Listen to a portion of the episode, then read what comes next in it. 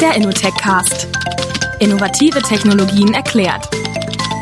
Von Entwicklern für Entwickler. Von Frontend bis Backend. Von Microcontroller bis Big Data. Persönlich, direkt und in die Tiefe gehend.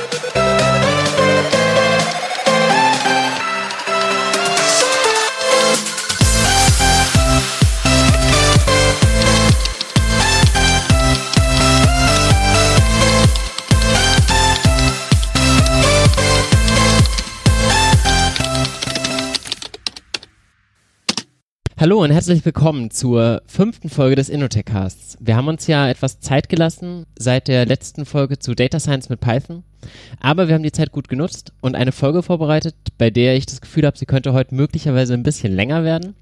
Denn wir haben uns ein wirklich großes Thema vorgenommen. Es soll heute um die Geschichte und äh, die Entwicklung des Webs gehen, beziehungsweise insbesondere um die von Webseiten und wie man diese Webseiten gestaltet, wie man Webdevelopment macht. Und wie immer habe ich dafür einen fachkundigen Gast bei mir. Schön, dass du da bist, Patrick Hillard. Hi, Nico. Bei uns ist es üblich, dass sich unsere Gäste erstmal kurz ein bisschen vorstellen. Ähm, wer bist du und was machst du? Ja, ähm, mein Name ist Patrick Hillert. Ähm, ich bin jetzt seit äh, drei Jahren bei der Innovex und äh, bin als Websoftwareentwickler hier angestellt und kümmere mich hauptsächlich um äh, Frontends. Das ähm, sind hauptsächlich, seit ich angefangen habe, eigentlich ähm, Single-Page-Applications ursprünglich angefangen ähm, mit einem Angular 1 Projekt und ähm, habe auch hier schon meine Thesis geschrieben und in meiner Thesis habe ich äh, Web Components behandelt, wie man die auf mobilen Plattformen einsetzen kann und ähm, mit dem Google Framework Polymer strukturieren kann, so dass man da äh, entsprechend cross-plattformmäßig äh, ähm, seine Web-Apps schreiben kann. Das war zu dem Zeitpunkt, wo ich das gemacht habe, äh, Ende 2014 noch ein bisschen hakelig an der Stelle. Da war es, glaube ich, Polymer 0.5 oder so, also noch keine 1 vom Komma. Und von daher ähm, war es zu der Zeit ein bisschen spannend, ähm, das Ganze so ein bisschen zu verfolgen. Und genau, seither mache ich hier Kundenprojekte ähm, aller Art. Ähm, das sind verschiedene Node-Projekte, ähm, Frontend dann Angular, Angular 1, und ähm, jetzt in einem neuen Projekt äh, tatsächlich auch Web Components und ja. Okay, da hast du jetzt schon mal wirklich jede Menge Fachbegriffe mal droppen lassen. Wir werden da auch alles nach und nach drauf eingehen. Du hast jetzt gesagt, seit du bei Innovex bist, waren schon irgendwie Single-Page-Applications ähm, Stand der Technik. Das ist ja jetzt noch gar nicht so lang her. Du hast ja wahrscheinlich schon viel früher angefangen mit Webentwicklung, oder? Ja, also wenn ich mal zurückdenke, ähm, 2000, ich weiß gar nicht, was schon 2000 oder was 99. Das war so in der Zeit, als äh, als ich äh, quasi noch ein bisschen jünger war, gerade so die Clan-Zeit war und da gab es halt relativ viele ähm, Clan-Websites und äh, das war quasi mein Einstieg in das ganze Thema. Und ähm, damals war es ja so, dass quasi ähm, jeder Webserver über eine PHP-Engine verfügt hat und ich habe einen FTP-Zugang gehabt und konnte mich dann anmelden und konnte quasi Dinge hochladen. Und so kam man halt irgendwie dazu, ähm, so ein bisschen mit PHP-Skripten rumzubasteln, am Anfang irgendwie mit äh, kon einfachen Kontaktformularen oder Gäste, Gästebüchern oder was in der Art. Und ähm, ja, genau. Und dann irgendwann mal die erste eigene Website gebaut und gesehen, dass man da ein bisschen was dynamisch machen kann und so. Das heißt, diese Clan-Webseiten hast du noch gar nicht wirklich selber gestaltet, sondern die, das war mehr so ein Generator, wo man einfach Text eingefügt hat, oder? Nee, noch nicht mal ein Generator. Also es war tatsächlich so, dass ich einfach so mit, mit, zu, mit kleinen Schritten dann einfach HTML zusammengebaut habe, mir auf w3schools.com oder so, äh, die Seite gab es damals schon, äh, ja. so ein paar Sachen zusammengestöpselt habe und das hat dann irgendwie funktioniert. Damals noch nicht so viel davon verstanden, aber es hat getan und es war eigentlich ganz, ganz nett. Das ist nicht so viel verstanden davon, kann ich sehr gut nachvollziehen. Ähm, ich habe ja auch tatsächlich so meine Entwicklung mit Computern zu arbeiten, mit Webentwicklung begonnen. Bei mir kam das damals daher, dass ich auf so einem Chatportal war. Bisschen peinlich, aber Knuddels ähm, ist ja auch eine Karlsruher Firma. Ja, stimmt. Ähm, genau, da, da habe ich früher so als 13-, 14-Jähriger gechattet und dann hat man da irgendwie so eine Webseite bekommen, wenn man da eine gewisse Zeit dabei war. Und ich wusste damals überhaupt nicht, wie das überhaupt funktioniert. Man hatte einfach so ein paar Eingabefelder, da konnte man Text reinschreiben und da wurde irgendwie dargestellt. Und ich habe dann nach einer Weile irgendwie rausgefunden, okay, ich gibt irgendwie so einen Menüpunkt seitlich und dann kann man einfach sagen, was ist der Nickname von einem gewissen Nutzer und dann kann man den kompletten, den, den kompletten Code sehen, quasi alles, was diese Webseite von dem jeweiligen erzeugt hat. Das war wahrscheinlich einfach irgendwie mehr oder weniger eine Sicherheitslücke. Man konnte es dann nicht verändern und nicht speichern, aber man konnte es sich auf die Art angucken. Ich wusste damals noch nicht, was Quelltext ist. Und dann habe ich, glaube ich, zwei Tage damit verbracht oder so herauszufinden, wie man denn zwei verschiedene Objekte nebeneinander darstellen kann und habe mich da durch irgendwie Konstrukte mit spitzen Klammern gesucht, bis ich irgendwann mal rausgefunden habe, okay, es gibt da sowas wie eine Tabelle und diese Tabelle hat einfach nur einen unsichtbaren Rahmen und plötzlich schafft man es damit irgendwie zwei Dinge nebeneinander darzustellen und musste ich jetzt gerade dran denken, als du meintest mit, ich wusste auch noch gar nicht so genau, was ich mache. Das ging mir ganz genauso. Ja, war wahrscheinlich dieses Border-Frame-Layout oder wie das hieß damals, ganz am Anfang von dem. Da konnte man irgendwie Namen vergeben für die einzelnen Bereiche und dann irgendwas definieren. Ja, das ja, war halt genau, der, früher der hat man ja mit Tabellen so Internetseiten gestaltet. Ja, richtig. zum Beispiel, genau, ja. Also das war auch so die Zeit, also bei mir dürfte das so 2003, 2004 gewesen sein. Das war bei dir auch so ungefähr die Zeit? Ja, also da war, da war eigentlich so die, sagen wir mal, die, die Zeit, wo schon die erste Website dann äh, funktioniert hat tatsächlich. Am Anfang war es noch ein bisschen hakelig so. Äh, damals hatte ich irgendwie Namo Web Editor oder wie das hieß. Das war so ein, keine Ahnung, auf irgendeine CD war das mal drauf. Dann habe ich gedacht, ah cool, jetzt baue ich mal mein eigenes Ding. Habe ja so einen tollen What You See is What You Get Editor, der ja nie wirklich richtig funktioniert hat, ah, wie man das heute ja auch noch oft hat. Ähm, da Sind die eigentlich tot oder gibt es Leute, die damit immer wieder ankommen und immer noch so Big-Sachen machen? Ich weiß nicht, ob Adobe noch ihren, äh, wie ist es bei denen, Dreamweaver ja, Dreamweaver. Hat. Den haben wir tatsächlich in der Schule benutzt, als wir immer mal da Webseiten lernen sollten. Den habe ich noch relativ lang benutzt, ich glaube bis 2007 oder so. Der war gar nicht so schlecht, weil diese Halb-Halb-Ansicht war eigentlich ganz nett. Ähm, DevTools gab es zu der Zeit, glaube ich, bloß im Firefox nee. oder so. ich, ich bin mir nicht sicher. Ich glaube noch gar nicht. Also es war, war eigentlich, äh, war eigentlich ganz nett mit dem Ding, ja. Gut, wir haben jetzt gesagt, wir haben beide so angefangen, so 2003, 2004 oder vielleicht auch du noch ein bisschen früher. Aber das Web ist ja noch deutlich älter. Und wie geht man damit jetzt um, wenn man irgendwie einen Podcast aufnehmen möchte zur Geschichte des Webs und wo das alles herkommt, wenn man am Anfang noch gar nicht wirklich dabei war? Ich meine, irgendwie bei mir, mein Papa hat uns Internet und einen Computer irgendwie gezeigt an der Stelle, da war ich vielleicht acht, das dürfte 1998 gewesen sein. Da gab es ja viele dieser Dinge schon längst. Ja. Ähm, Genau, aber man kann das Ganze natürlich nicht komplett aussparen. Deswegen haben wir gedacht, wir machen wenigstens mal so einen kleinen kurzen Abriss, wann das alles denn so ungefähr angefangen hat und genau. Also, beim Recherchieren für die Folge haben wir mal ein bisschen nachgeguckt, wo das denn eigentlich alles herkommt und was man ja eigentlich weiß, ist, dass das Internet erstmal aus dem akademischen Kreis kommt und dass es erstmal dazu da war, irgendwie sich auszutauschen zwischen verschiedenen Universitäten und dementsprechend war so das Ziel, erstmal überhaupt irgendwie dann auch Dokumente sie zur Verfügung stellen zu können, dass man einfach nachlesen kann, was jemand anderes denn quasi gemacht hat, so eine Art Bibliothek, oder? Ja, genau. Also im Prinzip ging es ja, ähm, also ich habe mich in meiner Thesis damit relativ ausführlich beschäftigt, ähm, wo kam das Ganze eigentlich her und so. Und da ähm, lag halt tatsächlich der Austausch ähm, von wissenschaftlichen Dokumenten im Vordergrund und äh, gar nicht so sehr auf irgendwelche Anwendungen oder Formulare einzubauen oder irgendwas anderes. Es war wirklich nur reiner Textaustausch äh, zwischen den einzelnen Universitäten. Und die Links haben eben dann quasi äh, zwischen den Dokumenten verlinkt. Also Hyperlinks sind schon definitiv etwas, was im, wirklich in der Quelle des Internets vorhanden war, dieses Verlinken von diesen verschiedenen Dokumenten. Und was dann relativ bald danach kam, war so dieses, wie stelle ich es optisch dar, dass es irgendwie ein bisschen ansprechender ist, dass es nicht nur irgendwie sowas wie eine Manpage ist, sondern dass man irgendwie Dinge hervorheben kann oder vielleicht auch mal ein Diagramm benutzen kann. Ja, genau. Also ähm, das kam dann auch tatsächlich ziemlich viel später. Im Vergleich zu heute kann man sich das nicht mehr vorstellen. Wenn man da irgendwie von 89 bis 93 ungefähr, äh, wenn das jetzt alles stimmt, was ich hier an da äh, Jahreszahlen habe, ähm, stimmt, ähm, dann hat das wirklich vier Jahre gedauert, bis da die Textformatierungen dazu kamen und die Bilder.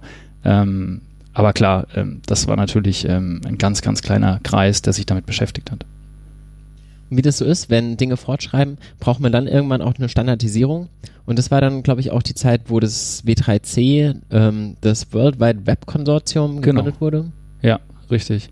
Und ähm, dann ging es auch äh, erstmal los, das Ganze so ein bisschen äh, auf den Weg zu bringen, diesen Markup zu definieren. Also das, was man jetzt als HTML kennt, ist ja eine Markup-Sprache, dass man da ähm, einen einheitlichen Standard reinkriegt, sodass auch ähm, dann verschiedene Programme das dann entsprechend parsen und interpretieren können.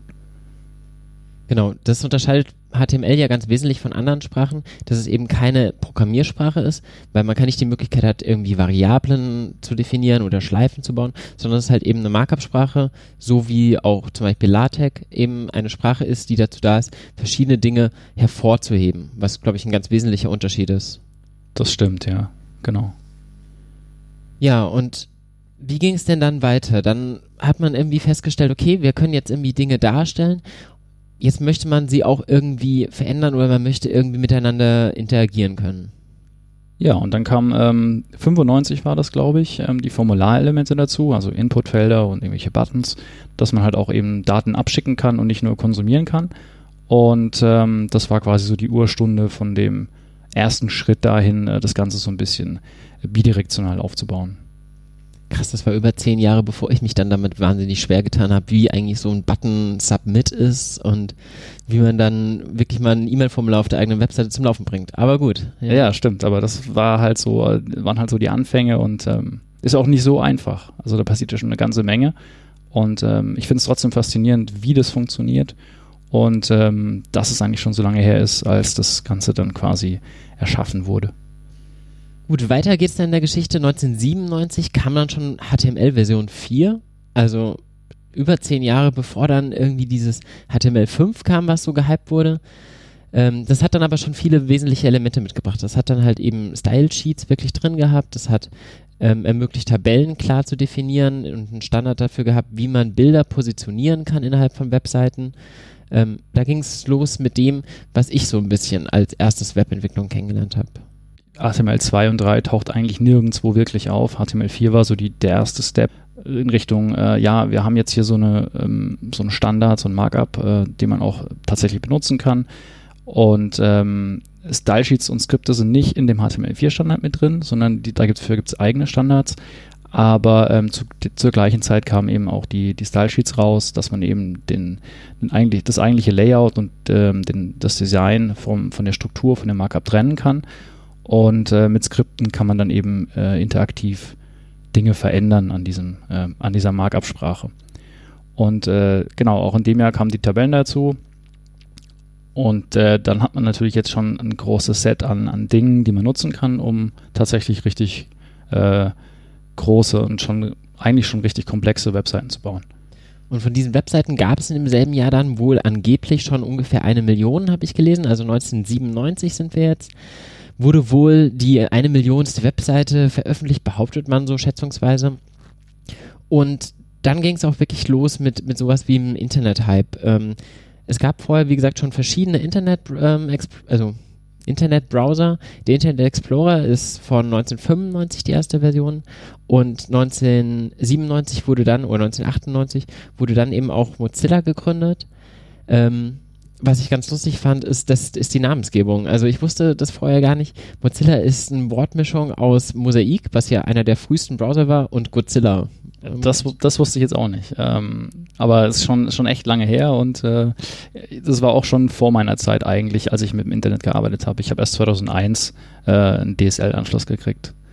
Ähm, von daher kann ich, weiß ich auch gar nicht so genau, wie die eigentlich ausgesehen haben. Das ist schon ein bisschen her. Ich kenne nur den Netscape als ersten Browser, den ich verwendet hatte damals. Ich weiß gar nicht mehr, wann das war. Das ist auch schon ein paar Jährchen her.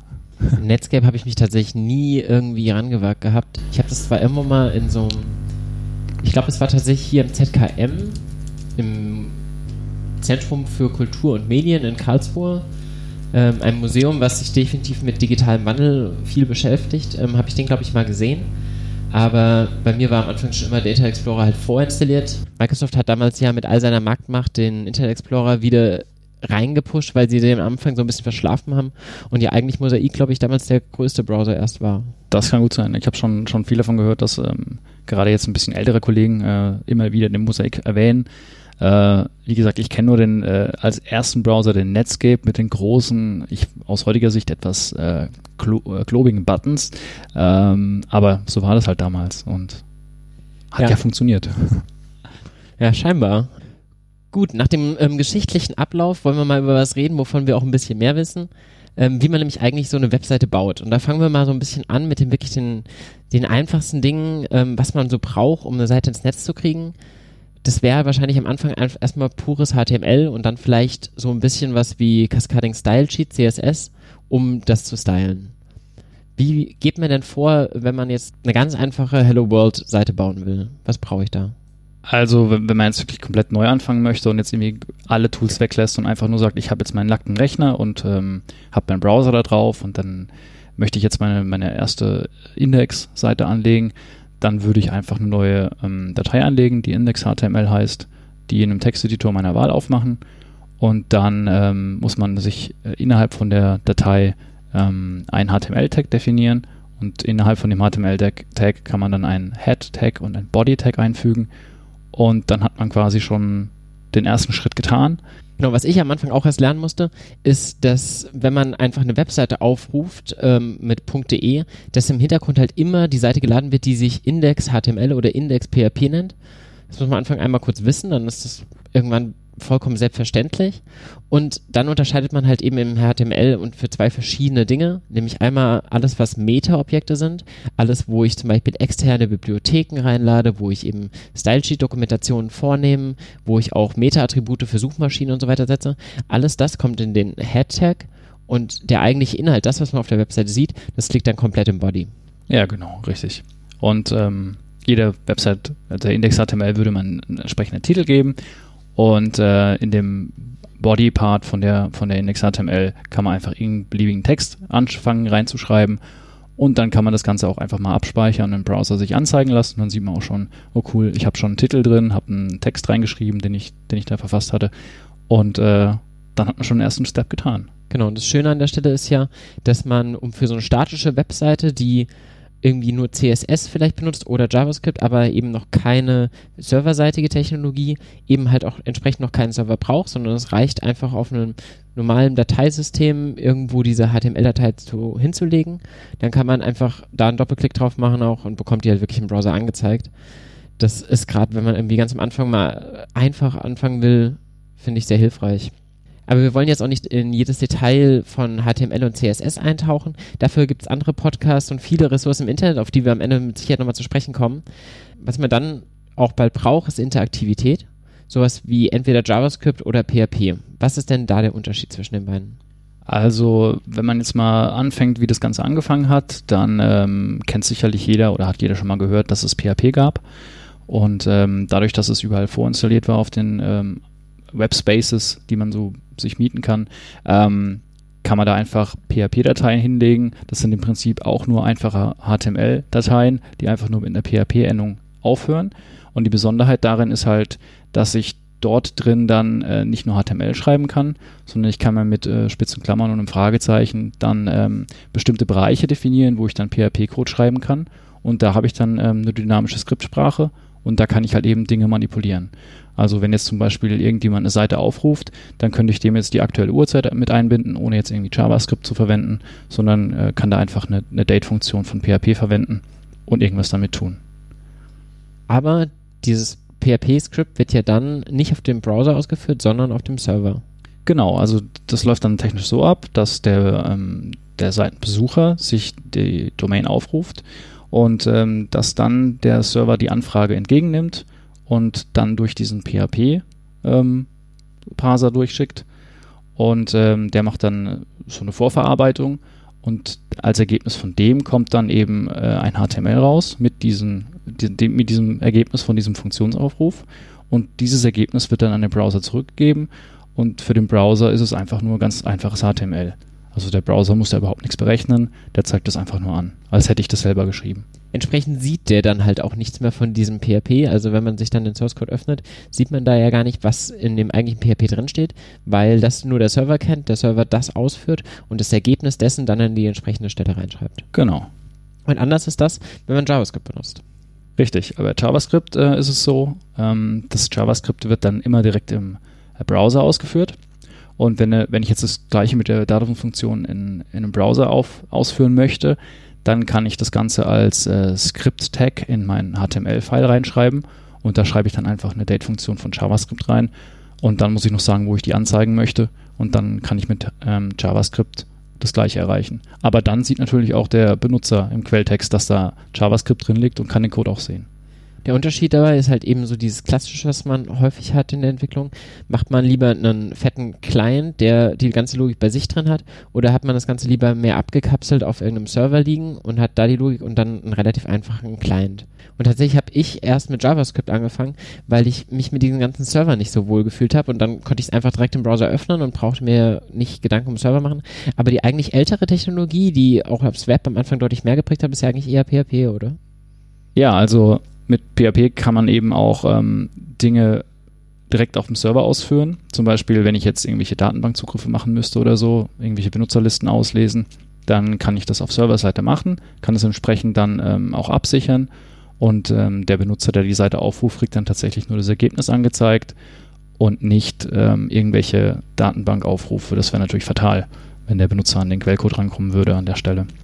Genau, alles, was irgendwie sicherheitsrelevant ist, will man entsprechend eher auf der Serverseite ausführen und dafür braucht man dann halt eben PHP.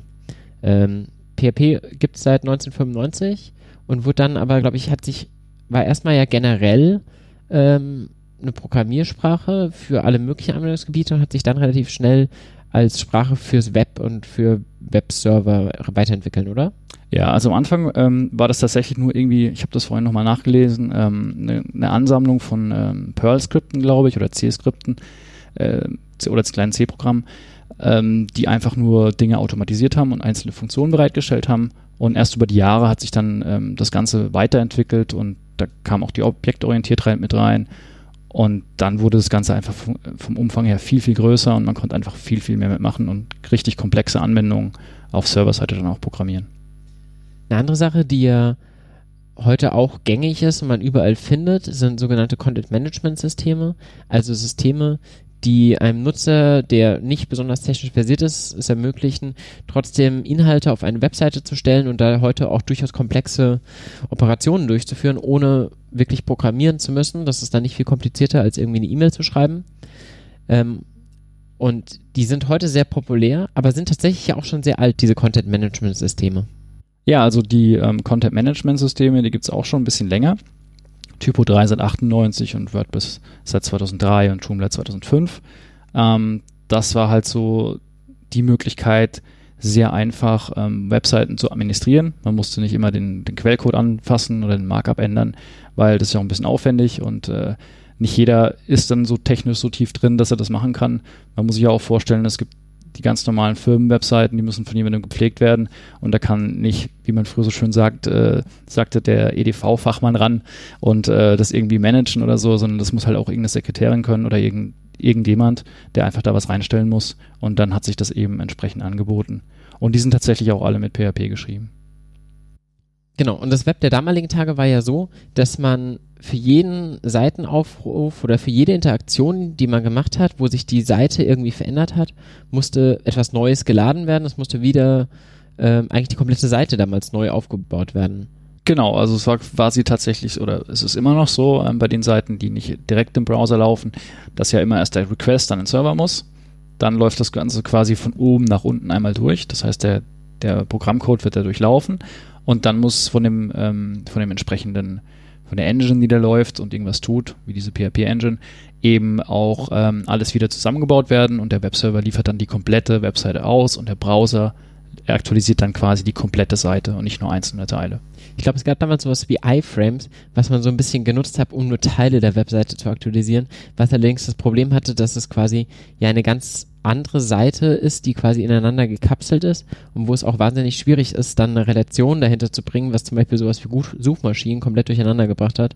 Aber was damals ja echt noch eine populäre Technologie war. Ja, das stimmt. Die Zeit der iFrames. Wobei die iFrames gibt's immer noch, ähm, aber die jetzt natürlich zu nutzen für äh, dynamisch Teile der Seite neu laden, das war halt nie so wirklich geeignet, weil das war dann auch immer so, dass ein bisschen geflackert hat und es hat nie so richtig gepasst und die Abstände haben nicht gestimmt und äh, die Scrollbars waren drin vielleicht noch. Genau, die waren fix von ihrer Breite. Man konnte sowas wie Responsive Design wäre halt bei weitem nicht möglich gewesen. Ja, es war ist alles ein bisschen, ein bisschen hakelig und es war auch nie dafür gedacht. Genau. Und stattdessen kam dann eben sowas wie, ja, stattdessen kam dann eine Technologie, die sich Ajax nennt, ähm, asynchron Java. JavaScript und äh, XML. Ja, genau. Und ähm, das war im Endeffekt die Technologie, die dieses Web 2.0, was man damals so betitelt hat, ermöglicht hat, oder? Genau, Web 2.0, das war ja so ein, so ein Hype damals. Ähm, ja, das war, beschreibt eigentlich nur, dass man halt dynamisch äh, von der Webseite ähm, Sachen nachladen kann, egal ob das jetzt irgendwie JavaScript-Dinge waren, die ich irgendwie neu anzeigen kann oder einzelne Teile, wie zum Beispiel, ähm, ich rufe jetzt irgendwelche Benutzer ab und tausche dann quasi nur die Tabelle aus. Und das hat ja im Endeffekt auch zum großen Wandel geführt. Ähm, deutlich mehr Logik wurde immer mehr ins Frontend verlagert. Ähm, man hat eben JavaScript benutzt, um auch nach und nach komplexere Operationen auszuführen und dementsprechend weniger auf der Backend-Seite zu machen. Meinst du, das kam alles vor allem aufgrund dieser Möglichkeit, dynamisch Dinge zur Laufzeit nachzuladen oder war das ein genereller Wandel, der sich damals so abgezeichnet hatte? Also früher war es immer so, oder ich kenne das noch so, das war halt einfach immer ein bisschen störend, wenn man jetzt irgendwie ziemlich viele Dinge auf einer Seite bearbeiten kann und man muss jedes Mal auf den Link klicken, dann lädt sich die komplette Seite neu und dann dauert das irgendwie, keine Ahnung, zwei bis drei Sekunden und das ist halt einfach störend. Wenn ich jetzt irgendwelche Benutzer anlegen will, dann möchte ich das eigentlich zack, zack machen und äh, nicht ewig warten müssen, so wie man das eben auch aus Desktop-Anwendungen gewohnt war. Und äh, daher kam wahrscheinlich der Need, dass man sagt, okay, wir bauen jetzt halt einzelne Teile nach. Einerseits natürlich, weil es geht, es ging ja davor nicht. Ähm, und dann kann man eben ähm, die, die Seite irgendwie so gefühlt schneller machen. Tatsächlich ist das ja etwas, was man sich als Nicht-Webentwickler sich vielleicht gar nicht so vorstellen kann. Aber früher war es so, dass wenn der Nutzer eine Interaktion ausgeführt hat, dann wurden Dinge neu geladen und dann wurden Rückfragen gemacht und ab dann der Zeit von Ajax, ab Web 2.0, war es plötzlich möglich, einfach jederzeit im Hintergrund auch mal einzelne Daten auszutauschen, neue sich Daten sich zu holen und im Endeffekt liegt das den Grundstein für alles, was wir heute von Webseiten kennen, wie ähm, irgendwelche Chat-Formulare, die nervig hochploppen, aber auch irgendwie interessante Sachen wie ein Live-Feed, der sich aktualisiert und ähnliches. Genau, das stimmt. Also man muss sich halt auch mal vorstellen, ähm, zu der Zeit waren halt einfach äh, Desktop-Applikationen äh, gang und gäbe. Es gab halt irgendwie jedes Tool als Desktop-App oder nicht App, sondern das war damals dann tatsächlich einfach nur eine Anwendung. Die muss man sich installieren, womöglich noch mit einem SQL-Server im Hintergrund als Service oder so. Und ähm, mit Webseiten wurde das ja auch viel einfacher. Also ich kann ja in jedem Browser kann ich die Seite annavigieren, kann mich einloggen, kann irgendwelche Dinge tun. Das wird gespeichert. Ich kann das Gerät tatsächlich zulassen, gehe irgendwie an ein anderes Gerät ran, komme an die gleichen Daten ran. Also ich brauche da überhaupt kein Setup machen. Ja, wenn man sich das heute mal vorstellen würde, wenn man irgendwie in so eine externe Firma kommt, die Menge an Tools und Managementformularen und sonst was, die man dort alles zu bedienen hat, ähm, wenn man dafür alles eine eigene Software installieren würde, man würde ja echt komplett verrückt werden. Da ja, ich glaube auch. Also ich glaube, das könnte man, kann man sich tatsächlich mit den Diensten, die es heute gibt, auch nicht mehr wirklich vorstellen. Also ich äh, weiß nicht, wie viele Tools ich auf meinem Rechner noch drauf habe, aber das sind nicht wirklich viele. Also die kann man, glaube ich, an einer Hand, naja, naja, einer Hand nicht, aber vielleicht an zwei bis drei Händen abzählen, ja, die, ich wirklich, die ich wirklich brauche. Ja, und wenn man, auch wenn sich Chromebooks nicht durchgesetzt haben, letztendlich hört man dann doch von Leuten, dass es für viele Anwendungsfälle durchaus reicht, einfach nur einen Browser zu haben und irgendwie Applikationen, die in diesem Browser funktionieren, ähm, dass man damit schon eine ganze Menge hinkriegt. Ja. Das stimmt. Also ich kann mich noch gut daran erinnern, dass man früher immer seinen Rechner ab und zu mal mit Windows neu formatieren sollte, damit der nicht so zugemüllt war von den ganzen Programmen. Ähm, das entfällt ja heutzutage auch. Und äh, auch heute löscht man seine Cookies. heute löscht man seine Cookies, ja. ähm, allerdings war das damals gar nicht so einfach, diese Web 2.0 Features, sowas wie Ajax, wirklich zu nutzen, weil JavaScript durchaus noch so ein paar Probleme hatte. Vor allem gab es ja unterschiedliche Browser. Wir hatten vorher Internet Explorer, wir hatten Mozilla, wir hatten, haben Safari, ähm, Opera war damals noch, glaube ich, relativ bekannt. Und die haben alle so ein bisschen auch in den Versionen innerhalb des Browsers unterschiedlich JavaScript interpretiert und dementsprechend musste man für unterschiedliche Browser ja, ganz unterschiedlichen Code schreiben. Das ist richtig. Ähm, früher war es tatsächlich so, dass jeder Browser seine sehr, sehr starken äh, Einschränkungen hatte oder seine sehr, sehr starken äh, Einschränkungen. Ich hatte damals, als dieser Web 2.0 Ajax-Gedanke oder diese, dieser Hype da aufkam, mir immer so ein kleines so eine kleine Kurz- und Knapp-Fassung als Buch gekauft. Da war dann die komplette ähm, Implementierung für die einzelnen Browser mit drin und das hatte ich dann tatsächlich zu der Zeit abgetippt. ja, also das, da habe ich, da habe ich mir es mal richtig gegeben. Ähm, und ähm, ja, da waren halt schon Browserweichen noch und nöcher drin. Also man musste eigentlich für jeden Browser ein eigenes, eine eigene Weiche schreiben und das Objekt entsprechend instanzieren, um dann überhaupt einen Call an den Server zu machen. Genau, und um das nicht alles machen zu müssen, gab es ja dann Bibliotheken. Damals war es noch nicht gang und gäbe, in einem Webprojekt irgendwie 50.000 verschiedene JavaScript-Projekte zu inkludieren, sondern man hat dann halt die ersten Bibliotheken gebaut, die man dann importiert hat in dem Head-Teil, in dem Meta-Beschreibungsteil seiner Webseite und dann konnte man danach verweisen und die haben dann eben genau für einen diese Weichen definiert, so eine Art Mittelsmann an der Stelle. Genau, eine der populärsten Bibliotheken zu der Zeit war dann jQuery und ähm, das war eben genauso, dass man sich halt irgendwie direkt als ZIP-File runterladen konnte. Da drin war dann ein minifiziertes ähm, JavaScript. Das kommt man sich direkt auf seinen Webserver legen und dann entsprechend in dem Head-Tag eben referenzieren und konnte dann direkt die Funktionen verwenden, die jQuery einem geboten hat. Und diese Funktionen waren ja wirklich ziemlich mächtig. Ich war lange Zeit wirklich ein großer Fan von jQuery, weil jQuery aus meiner Sicht einen sehr guten Weg gegangen ist. Sie haben nämlich die Möglichkeit, Objekte zu selektieren, ähnlich gehandhabt, wie es in CSS schon gang und gäbe war. Aber an der Stelle müsste man vielleicht mal kurz so ein bisschen erklären, wie funktioniert das denn überhaupt bei CSS, also dem zum Stylen von Objekten der Sprache, ähm, wie auch bei JavaScript, ähm, wie funktioniert dieses Ansprechen der Elemente? Unter der Haube bei einem Browser gibt es äh, diesen DOM-Tree, also dieses Document Object Model. Und ähm, da drin wird quasi eins zu eins der Markup abgebildet und der Browser hält das eben entsprechend in so, einem, in so einer Baumart vor. Man kann in HTML ja auch einzelne ähm, Tags verschachteln und diese verschachtelten Tags werden dann eben zu sogenannten Ästen in dem Baum.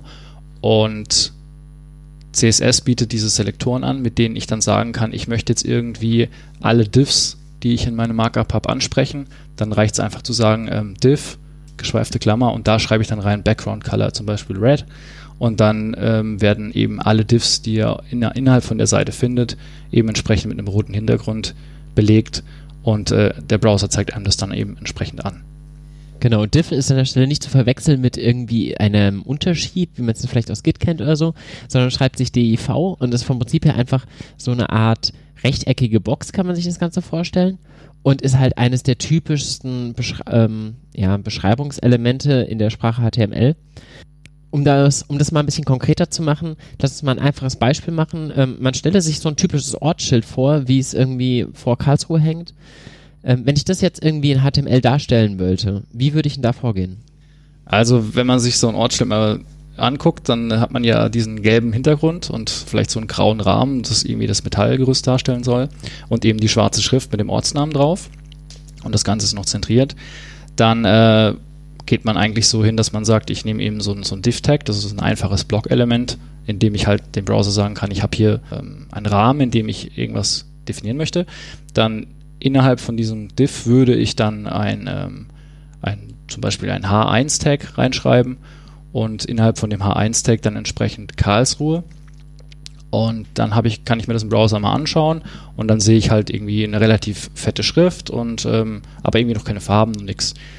Dann äh, kann man da relativ einfach mit ähm, CSS hergehen und sagen, ich möchte jetzt auf diesem Div ähm, indem ich einfach ein, ein, das Wort div schreibe und eben geschweifte Klammern danach angebe, sage ich einfach ähm, Background minus Color Doppelpunkt und dann eben Yellow für Gelb. Und ähm, jetzt ist es ja so, dass ich auch noch ein bisschen Abstand möchte bei dem Schild zum Text hin. Dann würde ich entsprechend sagen, okay, machen wir noch ein Padding. Padding ist halt so dieser, äh, dieser Innenabstand von einem Element zu einem anderen. Und in dem Fall wäre es dann quasi der Innenabstand von dem Div zu dem, was innen drin liegt. Und das wäre eben unser Text. Und da könnte man jetzt sagen, ich möchte das irgendwie mal auf 25 Pixeln machen, setzen. Dann schreibe ich Padding Doppelpunkt 25 px und dann habe ich schon mal das grobe gelbe Schild. Dann möchte ich noch einen Rahmen definieren. Dann kann ich auch äh, da, wo steht Background Color äh, Yellow, einfach drunter schreiben ähm, Border Gray. Zum Beispiel, genau. Ähm, genau, das heißt einfach im HTML mache ich halt eben diese Verschachtelung dieser verschiedenen Elemente. In der äußersten Schicht quasi sind diese Div-Elemente. Da drin kommt dann die H1, was für Heading 1 steht, also so eine Überschrift.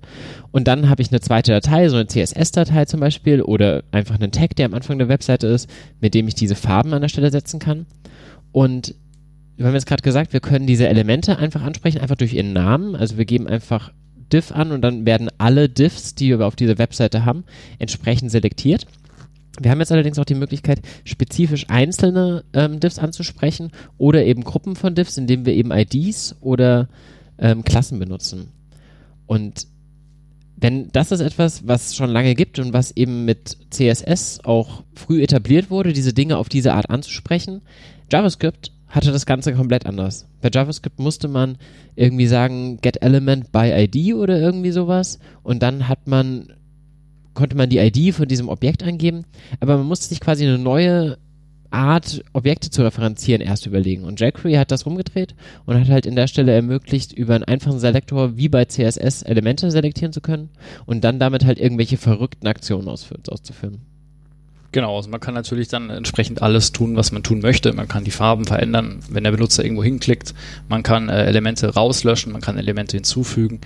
Und ähm, das war wahrscheinlich auch der Grund, weshalb sich jQuery da so schnell verbreitet hat, weil die das einfach angenehm gemacht hatten, nicht extra eine neue Syntax eingeführt, sondern tatsächlich ähm, CSS-Selektoren benutzt, mit denen man relativ einfach, genauso wie man es in CSS eben auch macht, äh, einzelne Elemente selektieren kann und dann die entsprechend manipulieren kann.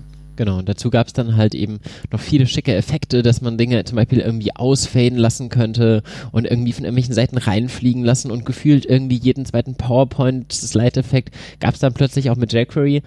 Ähm, das war zwar nicht alles irgendwie hübsch aus heutiger Sicht, aber aus der damaligen Sicht war es irgendwie spektakulär, dass man plötzlich die Möglichkeit hatte, seine Website mit so interaktiven Dingen dynamisch zu gestalten und ja, irgendwas, woran plötzlich alle ähm, alle Webentwickler einen Narren gefressen hatten. Genau, aber jQuery war ja nicht allein auf der Front, es gab irgendwie noch alle möglichen anderen Tools zur Zeit, oder? Genau, also was man vielleicht auch nicht vergessen darf, äh, das war so die Zeit des Flashs. Also da gab es dann diese ganzen Flash-Animationen und die Flash-Präsentationen. Ähm, das hat sich oftmals nicht so gut angefühlt. Das war entweder ein bisschen träge oder ein bisschen überlagert mit ganz vielen Animationen.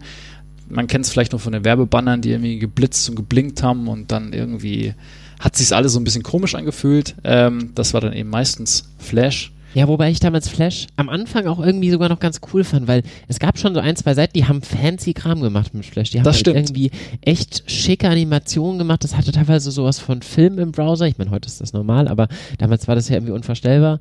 Ähm, aber Flash hat halt irgendwie das Problem, dass es ja überhaupt nicht interpretierbar ist vom Browser und da irgendwie vor allem auch die Suchmaschinenfindbarkeit natürlich ein großes Problem ist.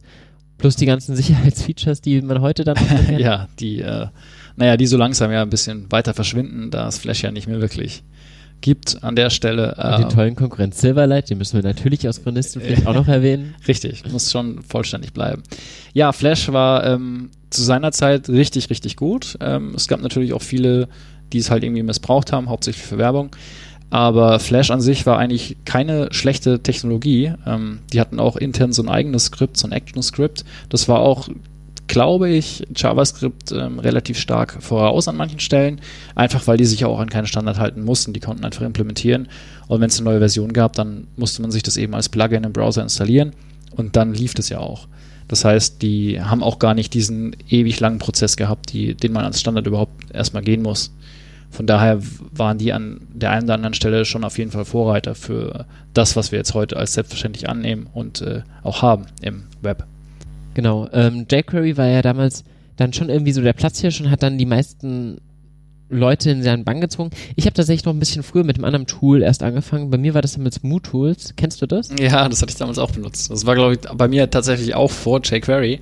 Ähm, ich bin mir nicht sicher, ob irgendeine Vereinswebseite, die ich damals gebaut hatte und die jetzt irgendwie noch läuft, eventuell sogar noch Mootools drin hat. Ähm, Viele der Puristen haben damals ja gesagt, das ist das bessere Framework, weil es näher an der Sprache JavaScript noch dran ist und jQuery ja davon so viel wegabstrahiert, eben auf seine eigene Art, aber die hat sich ja dann eigentlich eher durchgesetzt. Ja, und äh, wenn ich es richtig gelesen habe, dann gibt's Mootools scheinbar wirklich tatsächlich noch. Ähm, das wird, glaube ich, sogar noch, ja gut, ob man es weiterentwickelt nennen kann, äh, weiß ich nicht, aber ähm, soll es anscheinend noch geben, ja. Okay, aber gab es darüber hinaus noch andere Dinge? Hast du, hast du damals noch mehr Frameworks eingesetzt? Worin haben die sich so unterschieden? Zu der Zeit eigentlich nicht. Ich habe dann auch relativ schnell auf jQuery umgeschwenkt, weil eben auch die meisten Codebeispiele dann auch in jQuery geschrieben waren und die, die meisten äh, Plugins gab es dann auch für jQuery. Von daher war dann eigentlich naheliegend, dass man da irgendwann switchen muss. Ähm, ja, ich habe dann erst später wieder mit anderen Frameworks weitergemacht. Ähm, das war XJS 2010. Ähm, XJS war da so der erste Wurf hin, als es die Cloud, die Cloud als Begriff gab, ähm, eine Cloud-Anwendung zu schreiben äh, im Desktop-Style. Also man hat dann quasi tatsächlich Anwendungen geschrieben, die es auf dem Desktop gab und die wollte man eben portieren, hauptsächlich oder oftmals mit vielen Tabellen und dem Need eben entsprechend äh, Spalten äh, sortieren zu können und zu suchen zu können. und eben auch äh, Dinge editieren zu können. Und da hat sich eben XJS drauf spezialisiert und ja, ähm, und XJS äh, wird auch bei den Synology Disk Stations, also sind eben diese äh, NAS-Festplatten, äh, in der Web-Oberfläche äh, eingesetzt. Also da, die haben auch so eine schöne XJS-Oberfläche an der Stelle. Und äh, meiner Meinung nach sieht es auch richtig schön aus. Ähm, aber das erinnert doch schon sehr stark an so eine Desktop-Anwendung und nicht mehr an eine, an eine Website. Das heißt, wo jQuery eigentlich sich ja fokussiert hat nur auf so Animationen und Bewegen und ähm, Selektieren von Elementen, haben die dann schon deutlich mehr gemacht und haben auch ähm, Oberfl also wirkliche Widgets sozusagen, also Bedienelemente, neue ähm, auf der Website ermöglicht. Genau, also das war wirklich ein kompletter Framework, die haben alles mitgebracht, also man konnte eben auch ähm, Dinge manipulieren, man konnte die komplette Oberfläche damit layouten, das war alles quasi in einer Box drin. Bei jQuery war es tatsächlich nur die Manipulation von der Webseite an sich, aber die Webseite musste man eben selber schreiben. Genau. Kam ja dann später auch entsprechende Oberflächenelemente von jQuery und so weiter. Aber ja. Ähm, aber das heißt, in der Zeit zwischen 2004 und 2010 wurde alles mit JavaScript gemacht? Nee, eigentlich nicht, oder? Nicht alles. Also es gibt zum Beispiel noch ein sehr prominentes Beispiel, das ist das Google Web Toolkit. Das war 2006 released zum ersten Mal. Und da war die Idee, hinzugehen und zu sagen, okay, es gibt viele Firmen oder es gibt viele Software, die ist in Java geschrieben und man lernt auch an den Unis äh, Java. Dann könnte man doch eigentlich auch hingehen und sagen, man baut jetzt quasi mit Java sein Frontend. Und der Ansatz vom Google Web Toolkit war eben, dass man normalen Java-Code programmieren kann und dass dann diese Web Toolkit Engine hinten dann eben ein JavaScript Frontend ausspuckt, mit dem entsprechenden Layout, wie man das definiert. Aber man schreibt eben kein aktives JavaScript, sondern schreibt einfach nur Java. Genau, das muss man ja schon sehen. Das war damals hier wirklich ein Wandel. Dieses JavaScript war vorher noch nicht so groß benutzt und plötzlich wollte man auf jeder Webseite irgendwie interaktive Elemente haben und dann brauchte man jede Menge JavaScript-Entwickler. Die sprießen jetzt auch nicht aus dem Boden. Dementsprechend da natürlich auch ganz logisch der Gedanke, ähm, Leute in ihrer Programmiersprache weiter programmieren zu lassen und einfach die, der Programmiersprache eine Möglichkeit zu geben, eben auch Webseiten zu entwickeln ähm, so wie damals mit Java geschehen. Etwas, was ich jetzt heute zum Beispiel in der Data Science auch häufig sehe, dass man eigentlich die meisten Leute gerne Python oder R benutzen für Data Science, aber es halt auch viele Frameworks gibt, die versuchen, Machine Learning zum Beispiel mit Java zu machen, vor allem, weil es halt einfach auch viele Menschen gibt, die Java gut können und dahin sich umheimisch fühlen. Das ist halt eben oft der Fall. Also man hat eben einfach viele Entwickler an der Stelle und ähm, man muss halt auch sagen, 2006 war alles noch sehr in der Schwebe und es gab eigentlich auch noch keine Package Manager für JavaScript. Also man konnte nicht sagen, ich habe hier eine Abhängigkeit zu einer anderen Bibliothek, sondern man musste das einfach nur global in die Webseite reinschmeißen, konnte dann global auch diese Funktion benutzen, aber ob das jetzt miteinander kompatibel war äh, und optimiert war es entsprechend eben auch nicht. Ähm, da war eben von Google der Weg, ähm, das Ganze mit Java zu machen. Ich weiß gar nicht, wie lange wie es das gegeben hat, aber das war zu der Zeit eigentlich auch ähm, sehr, ähm, sehr stark verbreitet. Allgemein muss man sagen, dass sich die Qualität von Webseiten damals schon deutlich verbessert hatte. Also man hatte jetzt hier nicht mehr einfach nur statische, hässliche Seiten, sondern die waren jetzt schon durchaus durchgestylt irgendwie mit CSS und hatten die Möglichkeit, interaktiv Dinge zu machen und Formulare abzusenden. Aber die Entwicklung selber, die war durchaus noch relativ naiv. So einen richtigen Softwareentwicklungsstack, wie es ihn in der Java-Welt zum Beispiel gab, gab es im Web damals zwischen so 2004 und 2010 in dem Bereich noch nicht, oder? Nee, also da gab es, also ich wüsste nicht, dass es da irgendwas gegeben hätte, sonst hätte ich das irgendwie mitgekriegt. Ähm, da gab es tatsächlich eigentlich gar nichts. Also da, da kommt man einfach nur sagen, ich, okay, es gibt hier ein jQuery, das bin ich eben mit einem Script-Tag global ein ähm, welche Version das hat, das liegt eben daran, zu welchem Zeitpunkt ich das runtergeladen habe und welche Version ich mir ausgewählt habe. Aber ähm, es gab da jetzt irgendwie keinen kein Build-Step und keine Build-Tools. Und äh, man hat einfach die Bibliothek verwendet, hat die Referenz angeguckt, hat geguckt, was gibt es da für Funktionen, passt die für mich. Und wenn es eben eine nicht gegeben hat, ähm, dann konnte man sich entscheiden, nehme ich noch eine andere mit dazu für die eine Funktion, aber habe dann einfach immer alles drin. Und der Benutzer muss es sich natürlich auch runterladen. Also wenn er die Seite besucht, dann lädt er sich entsprechend auch alle Bibliotheken, die ich definiert habe, runter, auch wenn auch von einer nur ein, eine Funktion gebraucht wird. Okay, also in dieser Zeit zwischen 2004 und 2010 hatten wir also irgendwie verschiedenste Technologien, die alle so ein bisschen um die Gunst gebuhlt haben. Wir hatten irgendwie Flash und irgendwie Silverlight, was irgendwie schicke Animationen gemacht hat, aber ja, ganz schwierig war. Ähm, wir hatten die Möglichkeit in Java Webseiten irgendwie zu entwickeln. Ähm, entweder um HTML-Code damit zu bauen oder auch sowas wie Java Server Faces, ähm, mit dem man direkt Webseiten irgendwie aus Java vom Server darstellen konnte. Letztendlich hat sich ja dann aber doch so dieser Toolstack mit HTML, CSS und eben JavaScript nativ ähm, durchgesetzt. Was war aus deiner Sicht da der Grund für? Ähm, also ich würde behaupten, ich weiß es nicht hundertprozentig, aber ich würde behaupten, das kommt halt daher, dass äh, die Webseiten performanter waren. Die waren einfach äh, reaktiver. Also ich kann da interagieren, als hätte ich jetzt ein eigenes Programm auf meinem Rechner. Das war viel, viel schneller. Ähm, ich muss nicht jedes Mal die Seite komplett neu laden. Das heißt, ich habe nicht diesen, diesen Wechsel ständig und ähm, es fühlt sich halt dann eben entsprechend, wenn es gut gemacht war, auch an, als wäre es ein eigenes Programm. Und wie gesagt, in dieser Zeit hat sich im Frontend-Bereich viel getan. Manche der Tools sind so über den kompletten Stack hin, so Full-Stack nennt sich das ja dann, wenn man sowohl vom Frontend bis ins Backend geht. Aber was hat sich dann sonst so auf der Backend-Seite in der Zeit getan? Ging da auch viel Neues? Also Backend-seitig äh, ist, glaube ich, ein so Meilenstein Ruby on Rails. Äh, das wurde 2005 von David Heinemeier Hansen ähm, ins Leben gerufen. Das war eben so ein, so ein Full-Stack MVC, Model View Controller Framework, äh, wo man sich dann eben seine Datenbankobjekte definieren kann. Ähm, man kann sich seine Views bauen und die werden dann auch auf Serverseite vorgerendert. Und das war eben die, alles aus einer Hand. Also da kann ich dann halt komplett die Datenbank mit integrieren. Ich kann ähm, Authentifizierung machen. Ich habe äh, dieses Routing mit drin, um jetzt ein bisschen detaillierter zu werden. Und ähm, ja, also Ruby on Rails hatte ich tatsächlich auch mit, mit Version 3 benutzt. Und ähm, ich würde behaupten, das war einer der Frameworks, die grundlegend das Web geprägt haben. Weil aus der Zeit kommen immer auch viele Generatoren, die man heutzutage hat, um sich so Skelette von der eigenen Anwendung zu generieren. Ähm, du hast jetzt gerade viele verschiedene Architekturprinzipien erwähnt, die in der Zeit so auch entstanden sind auf der Seite von Ruby on Rails. Ähm, die müsste man vielleicht nach und nach nochmal ein bisschen erklären. Ähm, MVC, für die Leute, die es nicht kennen, in zwei Sätzen, ja, MVC steht für Model View Controller und beschreibt im Prinzip diese drei großen Bereiche.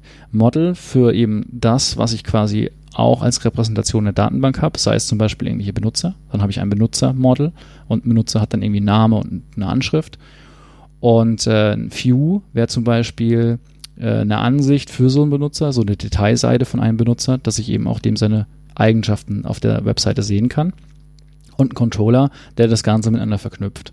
Also ich mache jetzt eine Anfrage an, an einen Webserver und sage, gib mir mal den Benutzer mit der ID 1.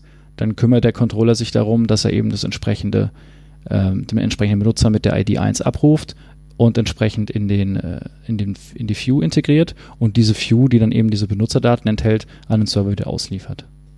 Das heißt, View, ich stelle etwas dar, Model die Daten, wie sie dazwischen hin und her geschoben werden und Controller das, was im Hintergrund das Management dieser, de, des Models macht und die backendseitigen Operationen ausführt. Also im Prinzip ist der Controller so der erste Kontaktpunkt, wo dann auch geprüft wird, gibt es den Benutzer überhaupt, gibt es den nicht, muss ich vielleicht eine Fehleranseite anzeigen oder nicht.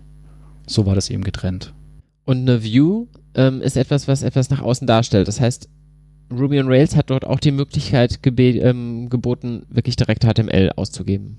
Genau, also bei den, bei den äh, Views ist es so, dass ich da auch einfach nur meinen HTML-Markup schreibe und Ruby reichert mir das entsprechend äh, in der eigenen Syntax an. Dann kann ich quasi auch wie in PHP eigentlich prinzipiell das gleiche auch in äh, Ruby on Rails tun und kann da meine Ruby-Objekte äh, entsprechend anzeigen und an entsprechende Position platzieren, wo ich das gerne haben möchte im Layout.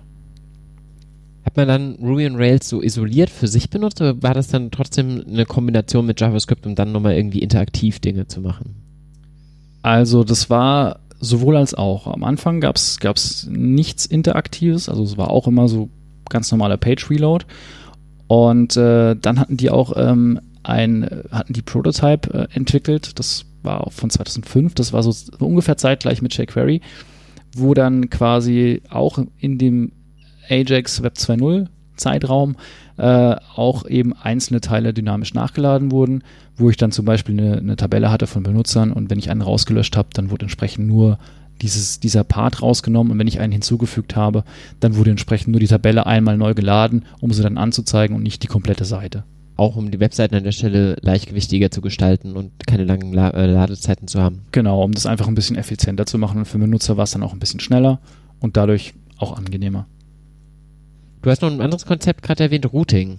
Was bezeichnet Routing? Routing ist im Prinzip äh, nichts Besonderes. Ähm, ich meine, jeder kennt ja ähm, die, die Domain an sich. Also wenn ich jetzt auf, auf google.de gehe, dann kriege ich halt eine Google-Seite angezeigt, aber auf der Google-Seite gibt es ja auch noch andere Links, die zeigen dann eben auf entsprechende Seiten, wie zum Beispiel mein Profil oder vielleicht auch Disclaimer oder sonstiges. Und dann steht ja dann immer oben in der, in der Adressleiste vom Browser google.de slash Disclaimer. Und wenn ich jetzt da drauf navigiere, dann muss ja irgendwie der Server-Part sich drum kümmern, ja, was will denn der Benutzer jetzt eigentlich von mir? Und dann wird halt geguckt, was steht denn eigentlich hinter meiner Domain? Und in dem Fall von dem Disclaimer wird dann halt eben geguckt, ah ja, wo finde ich denn ähm, die Seite oder den Inhalt? Und dann wird eben, das muss halt von demjenigen, der die Seite baut, über eine Route definiert werden. Okay, es gibt ein Disclaimer-Keyword und das mappt eben entsprechend auf den Inhalt, der da und da liegt. Das heißt, so eine Route definiert eben, wie man von einer URL, die im Browser oben ist, dann zu einem ganz bestimmten zu einer ganz bestimmten Stelle meines Frameworks, meines Softwarecodes springt und entsprechend was dann an dieser Stelle ausgegeben werden soll. Genau, richtig. Und das ist dann aber nicht unbedingt so einfach wie bei einer statischen HTML-Seite, wo einfach quasi eine HTML-Datei mit dem gleichnamigen Namen dort liegt, sondern das kann dann dort beliebig komplexer werden. Richtig, also zum Beispiel, wenn ich jetzt irgendein Benutzerprofil aufrufe, dann steht da oben manchmal der Name drin. Das ist ja dann auch dynamisch, weil von Anfang an ist ja nicht klar, welche Benutzer sich da überhaupt registrieren auf dieser Seite. Ähm, wenn man sich zum Beispiel Facebook vorstellt, dann gibt es dann immer dieses Slash und dann eben oftmals diesen Vornamen, Punkt, Nachnamen. Und das wird eben dynamisch beim Registrierungsprozess irgendwo hinterlegt.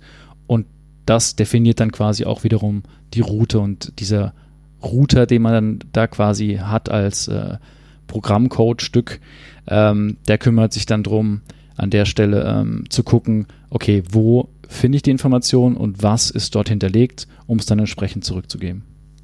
War das was Neues, was dort kam, oder gab es vor allem zu PHP-Zeiten auch schon? Nö, also es gab es eigentlich schon immer. Also man braucht halt irgendeinen Mechanismus, der sich halt darum kümmert, äh, wie löse ich das Ganze entsprechend auf. Okay. Aber du meinst, das hat sonst noch den Weg geebnet für, was das sich danach so entwickelt hat im Web. Was waren die wichtigen Dinge, die Ruby on Rails da getan hat? Also bei Ruby on Rails äh, war so der Hauptgedanke Don't repeat yourself, dieses Try-Prinzip. Also dort war auch alles schon so vorgegeben, wenn man sich initial das Projekt aufgesetzt hatte, dass, äh, dass man sich einfach nur an die Konvention halten musste. Also Convention over Configuration. Hm.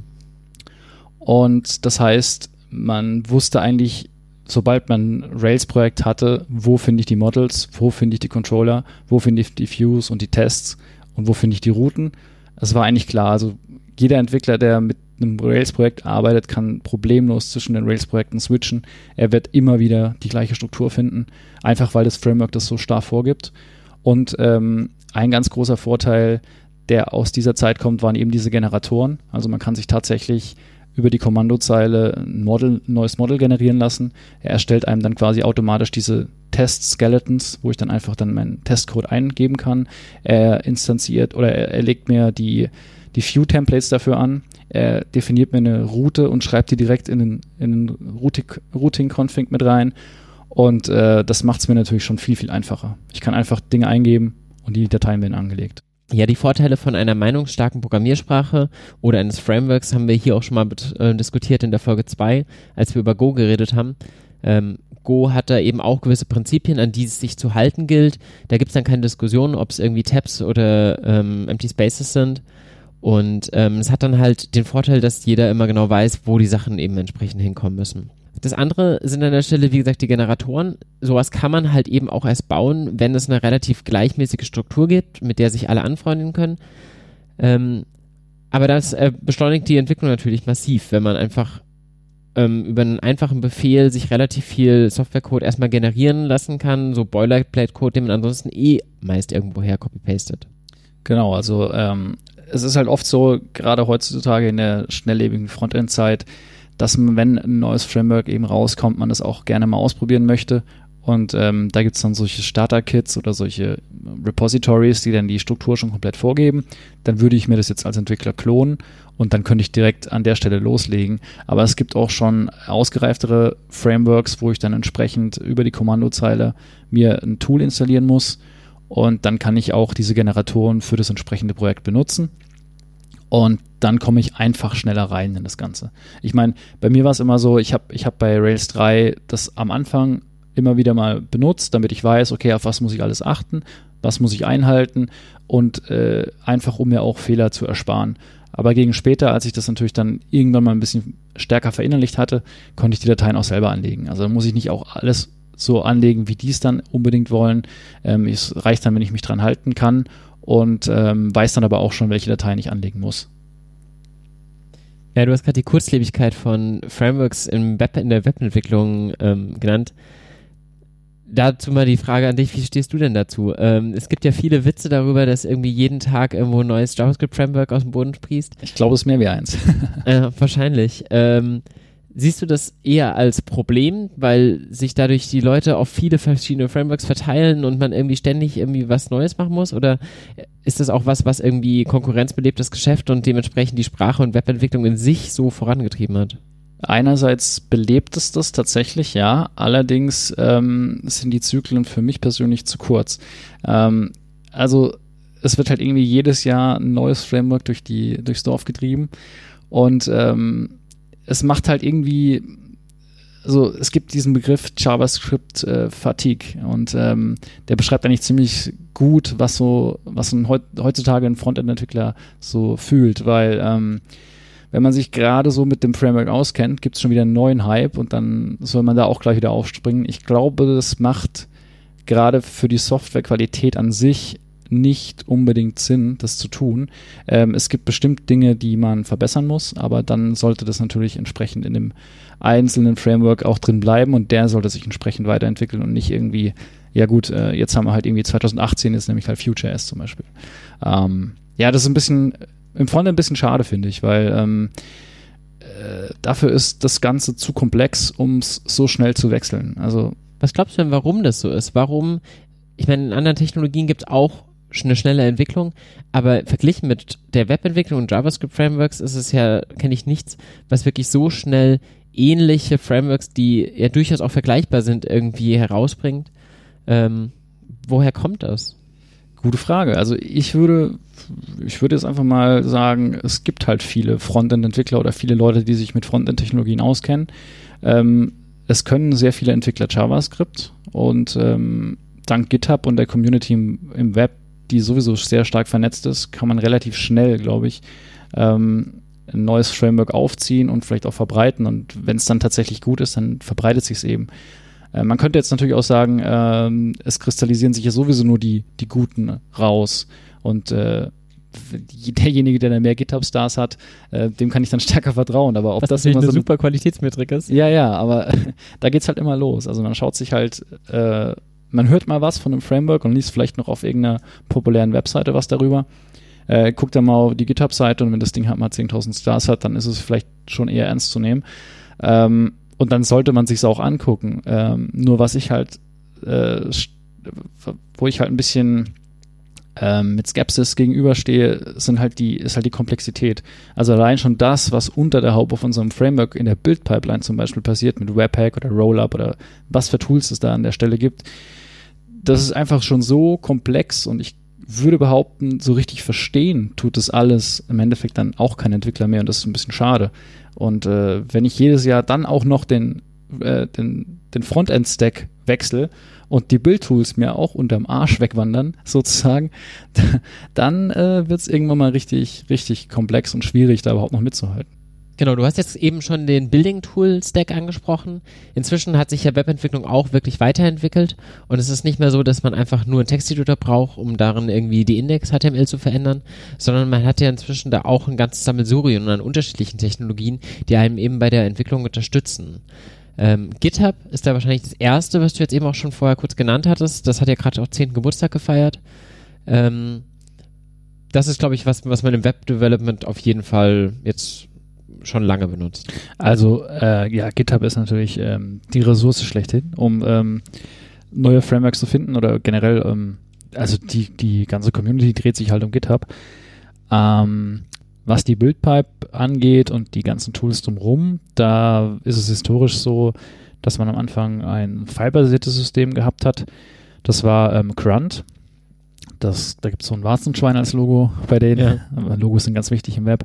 Ähm, Ihr benennt eure Frameworks ja sowieso alle nach Tieren, glaube ich, ne? Ja, viele, viele, das stimmt. Ähm, genau, Grunt war so, so ein filebasiertes ähm, Tool, ähm, was dann einfach irgendwelche Dateien äh, quasi importiert hat. Und man konnte sich Skripte schreiben, was damit passiert, zum Beispiel irgendwelche HTML rausziehen, minifizieren, wieder rausspucken und dann eben als Datei speichern. Und im nächsten Step dann irgendwie das gleiche mit äh, JavaScript machen oder irgendwas konkatenieren, zusammenbauen, äh, für Test, für Prod bauen und im Endeffekt äh, fällt halt hinten raus dann ein Artefakt, das man dann quasi shippen kann und ähm, ja, das war file-basiert, war ein bisschen langsam, war ein bisschen aufwendig auch und war eben auch eines der ersten Tools was ich so erlebt habe. Äh, Ob es davor jetzt noch was gab an der Stelle, weiß ich nicht, hatte ich nie wirklich Kontakt dazu, aber das war so das, mit dem ich zuerst in Kontakt kam. Danach kam relativ schnell ähm, Galb. Ähm, Galb ist ein streambasiertes System, das dann quasi einfach schneller arbeiten kann, weil das Ganze einfach in Streams passiert und nicht erst wieder auf die Platte zurückgeschrieben wird, um das ganz grob zu beschreiben. Und ähm, das Ganze hat sich aber dann entwickelt, dann gab es noch ein paar andere kleinere Tools, und auch größere. Und äh, aktuell ist es halt so, dass es Webpack gibt als das große Bildtool fürs Web. Und da gibt es dann unzählige Plugins, unzählige Konfigurationsoptionen. Und das ist schon richtig, richtig komplex. Du hast jetzt eben schon gesagt, so ein Building-Tool äh, übernimmt an der Stelle eine Minifizierung. Also man schreibt ja quasi JavaScript ähm, so, dass er einfach für den Entwickler gut zu lesen ist. Und der wird ja dann aber komplett so in dem Browser nachher ausgeliefert. Das heißt, an der Stelle muss man versuchen, den möglichst klein zu kriegen, entsprechend irgendwie alle Leerstellen und ähm, Absätze raus und Variablennamen möglicherweise verkleinern. Ja, genau. Das also, wäre so ein typischer Schritt. Richtig, also zum Beispiel Kommentare will ja auch keiner sehen oder braucht auch keiner in Produktion. Und man hat ja als Ziel, ähm, das Ganze möglichst performant auszuliefern dass der Browser dann äh, möglichst wenig Aufwand hat, das Ganze wieder zu laden. Und dann versucht man eben alle Bibliotheken, alle Skripte zusammenzufassen. Und dann hat man am Ende im ersten Step ein großes Bundle. Das hat dann vielleicht ein Megabyte oder ein paar hundert Kilobyte. Und da stecken dann quasi alle Funktionen drin, die man eben so für seine Website braucht. Ist es ein großes Bundle, was nachher rausfällt, oder unterscheidet sich das abhängig von, ob ich ein mobiles System habe, ob ich einen unterschiedlich, was für einen Browser ich möglicherweise benutze? Also ähm, früher, was heißt früher, vor geraumer Zeit ähm, hat man es eben noch als einzelne Bundles minifiziert. Da hat man dann irgendwie alle Third-Party-Tools zusammengepackt in eine Vendor.js und ähm, den eigenen App-Code in der App.js und das dann entsprechend ausgeliefert. Das Bildtool hat dann auch quasi gleichzeitig die Script-Tags in ähm, die HTML-Datei eingefügt, dass der Browser auch das entsprechend nachladen kann. Ähm, Hashes wurden an die Dateien drangeschrieben, dass es auch keine Caching-Probleme gibt, falls es eine neue Version gibt. Ähm, ja, lauter so Dinge, an die man alle manuell denken hat müssen früher. Das wird einem quasi über die Build-Pipeline abgenommen, deswegen gibt es die auch. Und äh, da drin wird quasi beschrieben, wie das Ganze von deinem Quellcode bis hin zu dem, was später im Browser ankommt, äh, definiert werden kann. Und daneben kann man natürlich dann auch noch ähm, so Development Webserver definieren, die da drin stecken. Und dann kann ich halt über die ähm, Kommandozeile mir einen lokalen Webserver aufziehen. Wir haben schon gesagt, du hast ganz viele verschiedene Bibliotheken, die du in JavaScript benutzt. Entsprechend braucht man an der Stelle ja sicher auch einen Paketmanager. Genau. Und ähm, Paketmanager ist im Web eigentlich NPM, also der von Node mitgebrachte Package Manager. Heißt, vielleicht sollten wir mal ganz kurz eingehen auf Node. Ähm, das ist ja auch was sehr Spezielles. Wir haben gesagt, JavaScript ist ähm, eben eine Programmiersprache, die im Client, im Browser ausgeführt wird. Das ist inzwischen nicht mehr so ganz richtig. Inzwischen wird JavaScript ja eben auch auf der Serverseite benutzt. Genau, also Node ähm, ist quasi eine JavaScript Rendering Engine, in der ich ähm, JavaScript-Code ausführen kann. Und ähm, ich brauche eben dazu keinen Browser, sondern kann das direkt auf meinen ähm, auf meinen Webserver legen oder auf irgendeinen einen Rechner, wo das Ding drauf läuft und der kann dann eben JavaScript-Code interpretieren und damit irgendwas tun. Und diese ganze Build-Pipeline basiert eben auch auf diesem Node.js. Genau, das Schicke an der Stelle ist ja eben, dass man JavaScript wirklich von ganz vorne bis nach ganz hinten benutzen kann, dadurch, dass man halt eben JavaScript im Frontend hat, dann als Datenkapsel dazwischen JSON benutzt, was ja einfach nur ein, einzelne JavaScript-Objekte sind, das ist, bedeutet ja JSON, und dann halt eben auf der Serverseite wieder ähm, Node als Webserver und möglicherweise sogar eine dokumentenbasierte Datenbank, um da auch wieder JSONs reinschreiben zu können. Ja, also ähm, also ich glaube, der, der, Hauptvorteil liegt darin, dass halt ein Entwickler, wenn er Fullstack macht an der Stelle, ähm, nicht in einem Sprachkontext switchen muss, sondern eben in einer Sprache bleiben kann. Ist es heute auch noch so gang und gäbe, dass es häufig eingesetzt wird, dieser komplette Fullstack JavaScript-Stack?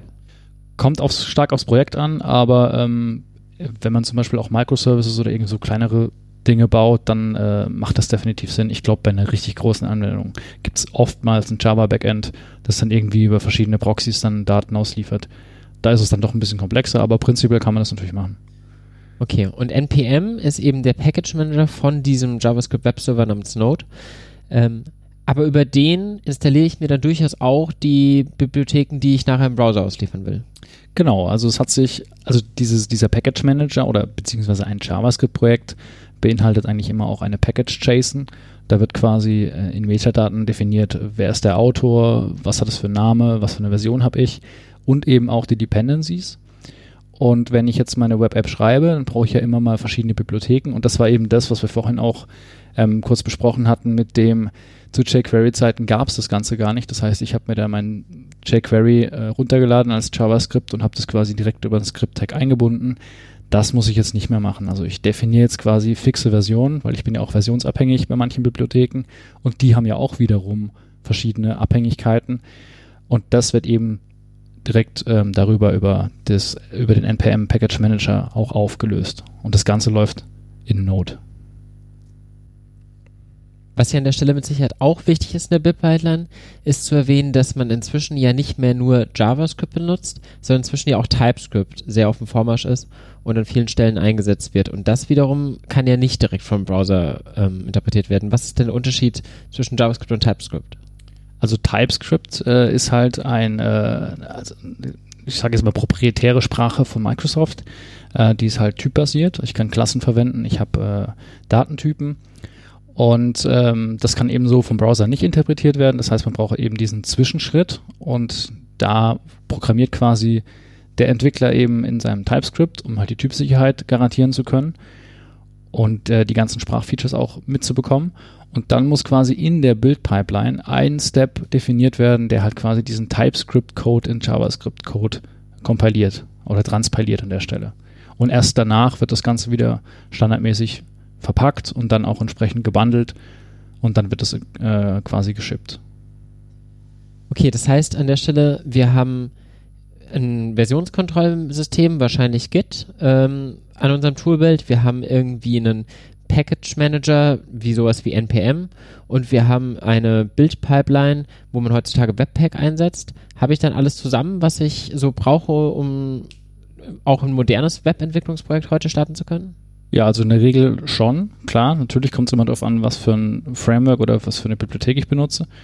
Aber da eigentlich alle Frameworks äh, oder Bibliotheken ähm, Starter-Kit bieten oder auch Generatoren, kann man direkt da starten und dann kommt da auch, damit auch die ähm, initiale Package-JSON mit den initialen Abhängigkeiten und gleichzeitig meistens auch die äh, Build-Tool-Konfiguration, egal ob das jetzt Webpack ist oder Rollup oder irgendein anderes. Ähm, Parcel gibt es an der Stelle noch, was auch ziemlich neu ist. Ähm, aber im Prinzip, die Tools machen im Prinzip alle das Gleiche. Die bauen dir quasi einfach nur von deinem Code das fertige shippable Artefakt, das dann später quasi äh, auf Prod ähm, kopiert wird. Und ähm, da gibt es halt dann feine Unterschiede. Manche sind ein bisschen schneller, manche besser. Es gibt verschiedene Plugins für verschiedene Lösungen. Gut, wenn wir jetzt die ganzen Building-Tools zusammen haben, lass uns mal wieder ein bisschen auf die inhaltliche Ebene gehen. Wir waren ja stehen geblieben zu Zeiten ähm, des Web 2.0, als dann in den 2000er Jahren diese ganzen verschiedenen JavaScript-Frameworks aufgekommen sind, sowas wie jQuery, was sich eben sehr populär durchgesetzt hat, oder eben auch Ruby on Rails, was wesentliche Konzepte gebracht hat. Was kam denn dann noch so in Ende der 2000er? Also gravierend war äh, 2007 die Einführung des iPhone mit dem ja, mit dem eigentlich ersten Smartphone oder der Smartphone-Wandel an sich, da ging auch der Gedanke über zu diesem Mobile First Ansatz, dass man halt sagt, okay, man macht jetzt eine Webseite nicht nur mehr für den Desktop, sondern auch potenziell eben für Smartphones, für kleinere Screens. Und da gab es natürlich nochmal ganz andere Herausforderungen. Man musste halt versuchen, den gleichen Content oder einigermaßen den gleichen Content äh, zu transportieren auf einem, auch auf einem kleineren Screen. Und ähm, ja, da hat sich dann eben alles so ein bisschen im Web äh, auch auf kleinere Screens konzentriert. Und da gab es dann von jQuery die jQuery Mobile Variante, wo eben dann auch einzelne UI-Komponenten quasi entwickelt worden sind, um das dann auf kleineren Screens entsprechend äh, anzuzeigen. Allgemein war das so ein ein neuer Gedanke. Davor musste man zwar teilweise für unterschiedliche Browser unterschiedlichen Code schreiben, aber jetzt hatte man halt wirklich komplett unterschiedliche Geräte. Ähm, ein mobiles Gerät ist halt sowohl von der Größe, von der Darstellungsform natürlich anders, aber auch von der ganzen Bedienung. Plötzlich hatte man Touch-Interfaces und man musste sich auch einfach wesentliche Gedanken machen, wie kann ich so ein Steuerungskonzept überlegen. Ich habe meinen Daumen halt nun mal unten, ähm, wo packe ich denn meine Menüleiste hin, ähm, will ich wirklich alle Funktionalitäten, die ich auf meiner Desktop-Seite habe, die lange gereift ist, auch mobil anbieten oder vielleicht nur ein abgespecktes Set? Brauche ich ganz andere Tools? Also plötzlich kam auch dieser Usability-Gedanke viel mehr in den Vordergrund, hatte ich das Gefühl. Das stimmt natürlich. Also man muss natürlich äh, die Website oder die, die Anwendung, die man hat, entsprechend äh, möglicherweise auch für beide Screens anbieten. Und da steckt natürlich dann nochmal ähm, ein ganz anderes Bedienkonzept dahinter. Ich habe dann immer noch vielleicht das gleiche Menü, aber die Darstellung von der Tabelle, die gibt es da einfach nicht mehr. Da habe ich einfach immer nur Listen und die Listen muss ich entsprechend auch anders au äh, anzeigen, aufbauen. Ja, und dazu braucht man natürlich auch ein bisschen anderes Tooling an der Stelle. Was ja dann dafür später eingesetzt wurde, waren ja sogenannte Media Queries. Also die Option, unterschiedlichen Style Sheets, unterschiedliche Beschreibungen, wie alles aussehen soll, davon abhängig zu machen, was für ein Endgerät ich denn da habe, ähm, wie breit zum Beispiel da der Bildschirm ist. Und das war ja auch was, was dann erst mit CSS3 kam. Ähm, allgemein ist in diese Phase ja dann langsam auch gefallen die Weiterentwicklung von HTML und CSS. Wir hatten vorher kurz erwähnt, HTML4 kam schon 1997 raus und dann hat sich ab 2007 so langsam dieser HTML5 Standard geformt ähm, der ja kein eindeutiger Gesamtstandard ist. Aber genau, was kannst du dazu so ein bisschen erzählen? Ja, also mit CSS3, das war immer die Herausforderung, ähm, eben wie gesagt schon diese ähm, Breakpoints da mit reinzubringen, beziehungsweise die, die Webseiten äh, irgendwie zu parametrisieren, dass man sagen kann, okay, wenn ich jetzt auf einem kleinen Device bin, dann möchte ich entsprechend so eine Art Mobile-Variante meiner Website anbieten, aber halt nicht nur, weil dann müsste ich ja quasi zwei Webseiten bauen, sondern ich will ja eigentlich eine Website, die dann quasi dynamisch auf den Screen reagiert. Und da gab es dann diese CSS Media Queries, wo ich dann eben sagen kann, okay, bis zu einer bestimmten Screen-Größe kann ich eben so und so viel Content anzeigen. Wenn ich größer werde, kann ich ein bisschen mehr. Und wenn ich auf dem Desktop bin oder entsprechend höhere Auflösung habe, dann kann ich da eben noch mehr anzeigen. Und so ist es ein bisschen ähm, abhängig von der Screen Size. Und das kann ich eben mit diesen Media Queries machen. Genau, und an der Stelle hat man damals ja auch schon erkannt, dass Smartphones potenziell das Primärdevice werden könnten. Und daher kam ja dann auch diese Philosophie, die du schon erwähnt hast, Mobile First, dass man bei der Konzeption einer neuen Seite nicht primär erst für den Desktop gebaut hat ähm, und dann es versucht hat, aufs iPhone oder halt für ein Telefon zu optimieren, weil das natürlich auch relativ schwierig ist. Man muss ein, ein Konzept, was für viel Platz und viele Funktionen ausgelegt ist, auf etwas Kleineres herunterbrechen. Und der Gedanke beim Mobile First war dann ja eben zu sagen, okay, wir fokussieren uns erstmal auf die eigentlichen Kernthematik. Was ist das, was wir hier wirklich rüberbringen müssen auf dem kleinen Platz, den wir haben? Und dann nehmen wir nach und nach mehr Platz dazu und entsprechend können wir dann auch ein bisschen mehr Grafiken vielleicht reinbringen und ein bisschen mehr White Space und halt auch vielleicht neue Funktionalitäten anbieten. Genau, also da versucht man dann halt einfach die, die minimalen Dinge, die man auf jeden Fall anzeigen muss oder möchte, äh, auf dem kleinen Screen unterzubringen. Und wenn man eben größer wird, dann hat man eben auch andere Möglichkeiten. Und die Interaktion ist auch eine ganz andere. Also ich muss auch schon aufpassen, dass wenn ich mein Smartphone in der Hand habe, dass ich eben, wie gesagt, meinen Daumen unten habe und nicht oben. Dann kann ich die Menüelemente äh, nicht oben anordnen, sondern eher unten, damit ich da entsprechend äh, gut rankomme. Was ja so ein bisschen verbandelt war mit CSS3, war eben HTML5. Das war ein neuer Standard, der abgewichen hat von der Entwicklung, die man davor gegangen ist. Man hatte, wie gesagt, zunächst verschiedene HTML-Versionen, dann kam so ein bisschen was wie XHTML, was versucht hat, mehr rigide vorzuschreiben, wie etwas genau auszusehen hat, so ein bisschen mehr Richtung XML gegangen, fand ich. Und sich aber nie wirklich durchgesetzt hat und die Leute nie wirklich begeistern konnte, allein wegen den super komplizierten Doc-Types, die man oben eingeben musste. Und dann kam eben HTML5, was da irgendwie mit aufgeräumt hat, was irgendwie einfach den Doc-Type oben HTML hatte und irgendwie ein cooles Logo hatte und dazu mit so einem Konzept, dass viele verschiedene Funktionalitäten jetzt in viele kleinere APIs gepackt werden und nach und nach quasi in einzelnen Working Drafts weiterentwickelt werden können. Ja, also XHTML wird immer noch unterstützt und ist von allen Browsern eigentlich, ähm, aber ist eigentlich unbedeutend äh, heutzutage. Also HTML ist schon der Standard und dieser HTML5 äh, Living Standard, wie der auch vom V3C heißt, ähm, ist auch ein ständig wandelnder ähm, Standard. Das heißt, da kommen immer wieder neue Features hinzu. Und ähm, das soll eben auch zeigen, dass es da nicht noch eine sechste Version gibt, sondern dass es einfach weiterlebt. Und da gibt es dann seit 2007, 2008 diese Video- und Audiotext zum Beispiel, wo ich dann äh, auch Media oder ähm, ja, Media-Content einbinden kann in eine Seite, äh, wo das Ganze so ein bisschen, ähm, ja, bisschen äh, interaktiver macht oder halt so ein bisschen medialer. Diese Idee, das Ganze aufzuspalten in viele verschiedene Module, kam, glaube ich, ja auch ein bisschen daher, dass man immer das Problem hatte, dass die Browserhersteller so ein bisschen hinterherliefen. Wenn man jetzt irgendwie einen neuen großen Standard gebaut hat, der konnte ja sowieso nicht sofort umgesetzt werden, weil irgendwie erstmal die Browser das implementieren mussten, dann musste der Browser bei vielen Endgeräten erstmal sein. Dann war halt der Gedanke eben kleinere Pakete zu schnüren, die dann auch schneller umgesetzt werden. Ja, äh, was definitiv natürlich auch Sinn macht an der Stelle, weil ähm, das Web, äh, wenn es über die Standard oder generell wenn es um Standards geht, ähm, ist halt alles immer ein bisschen träger, weil eben ganz viele, ganz, ganz großer Prozess eben auch dran hängt. Und parallel zu den mobilen Geräten kam ja dann auch so eine Entwicklung, dass man spezielle Apps für diese Geräte bauen wollte und das möglicherweise auch mit Webtools.